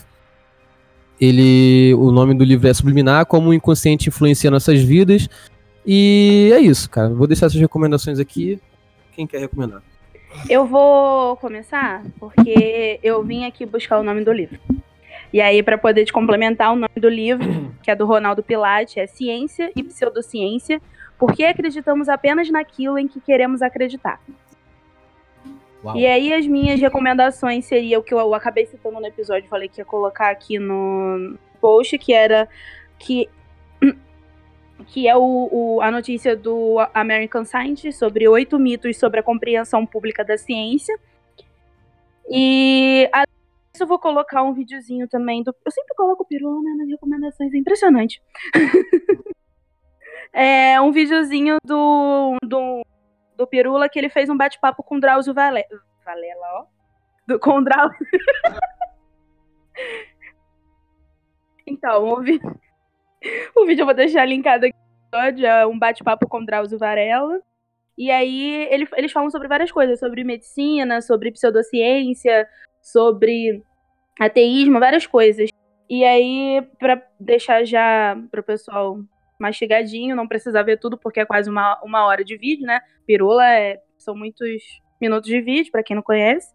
É, ele fala partir, é, sobre pseudociência a partir de 30 minutos e 30 segundos, mais ou menos. E aí, se vocês quiserem só ver a parte de pseudociência, já pula direto já pra essa parte do, do vídeo. Show. É, posso dar minhas recomendações? Ou. Vamos falar mais um? Então, eu queria recomendar, na verdade, esse autor que eu tava falando, o Michael Shermer. Shermer? Eu não sei pronunciar o nome dele direito, né? Mas ele tem. É, ele tem um livro que eu achei interessante que é The Moral Arc. O arco, o arco moral, né? É, como a ciência faz a gente. nos faz pessoas melhores, né? Faz, faz pessoas melhores. É, e também tem um outro livro que é o Por que as pessoas acreditam em coisas estranhas. E nesse livro ele aborda de, de uma ótica científica, né? É, criacionismo, é, para, paranormalidade, é, negação do holocausto. E ele foi, eu falei, eu acho, né, mais cedo. Deixa eu pensar, o outro, ah, o artigo, né? Um artigo de Ivan Ducati, né, que é Eugenia no Brasil, uma pseudociência como suporte no trato da questão social, entre aspas. E pô, interessante, mano. Eu usei bastante ele pra falar ali. E, pô, eu tenho PDF disso tudo. Eu não sei se eu deveria botar o link no post que vocês vão fazer, porque eu não sei até que ponto isso é considerado pirataria. Enfim. Ah, ah, manda, Bom, manda o o link artigo, pra o gente. artigo geralmente a gente deixa. Agora livro. É, Bom, é, livro não, livro É, mas se, o, mas se o artigo ele tiver livre, tipo, o- com acesso livre, É, a o gente deixa o artigo- é, link. é, fiz, fiz, fiz umas coisinhas aqui e tal, consegui e tal. Foi, foi Usou o livre, Sci-Hub, livre. né? O que, que é livre, né? Tá na internet é livre, nossa. Tá, depois tu manda o link tá, pra gente. mandar tudo bonitinho pra É, vocês. aí a gente vai ver se a gente. Beleza. Show. Jesus? Bom, as minhas recomendações, como eu estava dizendo, é uma matéria que eu vou deixar aqui linkado, que é essa história do cientista que trollou o pessoal na Europa com a porra do mapa astral, do psicopata ali da Primeira Guerra. E deixa eu ver aqui, também vou deixar um outro link de um material da USP, um pequeno, um pequeno PDFzinho, né? E parece ser um capítulo de um livro que está disponibilizado na internet sobre ciência, sobre, Uhum. né? E uma outra recomendação que eu queria deixar, mas aí eu preciso achar de novo essa link que eu perdi. Peraí. Tá, Não, não é Satanás. É... é- é- Opa, opa, né? Espírito natalino, né? Cartão. Aqui achei! Né? Já que aqui no Pod Science a gente assume um compromisso com a ciência, alô, ouvintes do Rio Oi. de Janeiro, fiquem sabendo, vai ter um curso de atualização da Fiocruz sobre internet, saúde e sociedade. São 20 vagas. Olha É, vai só. ser do dia 28 de janeiro até dia 1 de fevereiro de 2019. Né? E as inscrições praticamente já começaram desde o dia 23 de novembro e vão até o dia 20 de dezembro. Então, procure informações na internet e a inscrição na plataforma Siga da Fiocruz, É isso. certo? Tem como deixar o link também na, na descrição disso aí, Jesus? É, eu vou deixar o link na descrição. Ah, eu Beleza. posso falar só mais uma parada? É, Queria recomendar também um podcast que eu ouvi, que é do o Sinapsando, mano. Eles têm um episódio sobre pseudociência. É, quer dizer, eu não sei se eu deveria deixar essa recomendação, né? Não sei, não sei se vocês estão preocupados com o concorrente. Pode deixar. Pode deixar. Uhum, pode deixar. A, a gente divulga outras pessoas da Ah, então, Podosfera. é, porra, muito bom, mano. Gostei muito. Eles é, resumiram bastante. Assim, foram bem completos em 30 e. sei lá, 35, 36 minutos. E, sei lá, interessante, ouçam. Ai, cara, eu queria agradecer a presença do Pô, Dio eu que aqui. agradeço vocês terem me chamado. É... Pô, fica à vontade aí. Fica à vontade pra outros episódios. E é isso. Obrigado, gente. Até a próxima. Ah, gente, não esqueçam, se quiserem enviar um feedback pra gente, temos o nosso e-mail, né? podsciencepodcast.gmail.com e sigam a gente nas nossas redes sociais. Nós estamos no Facebook, no Instagram e no Twitter. Somos arroba podscience em todas elas. Quem é que tá no Tinder Hã? aí?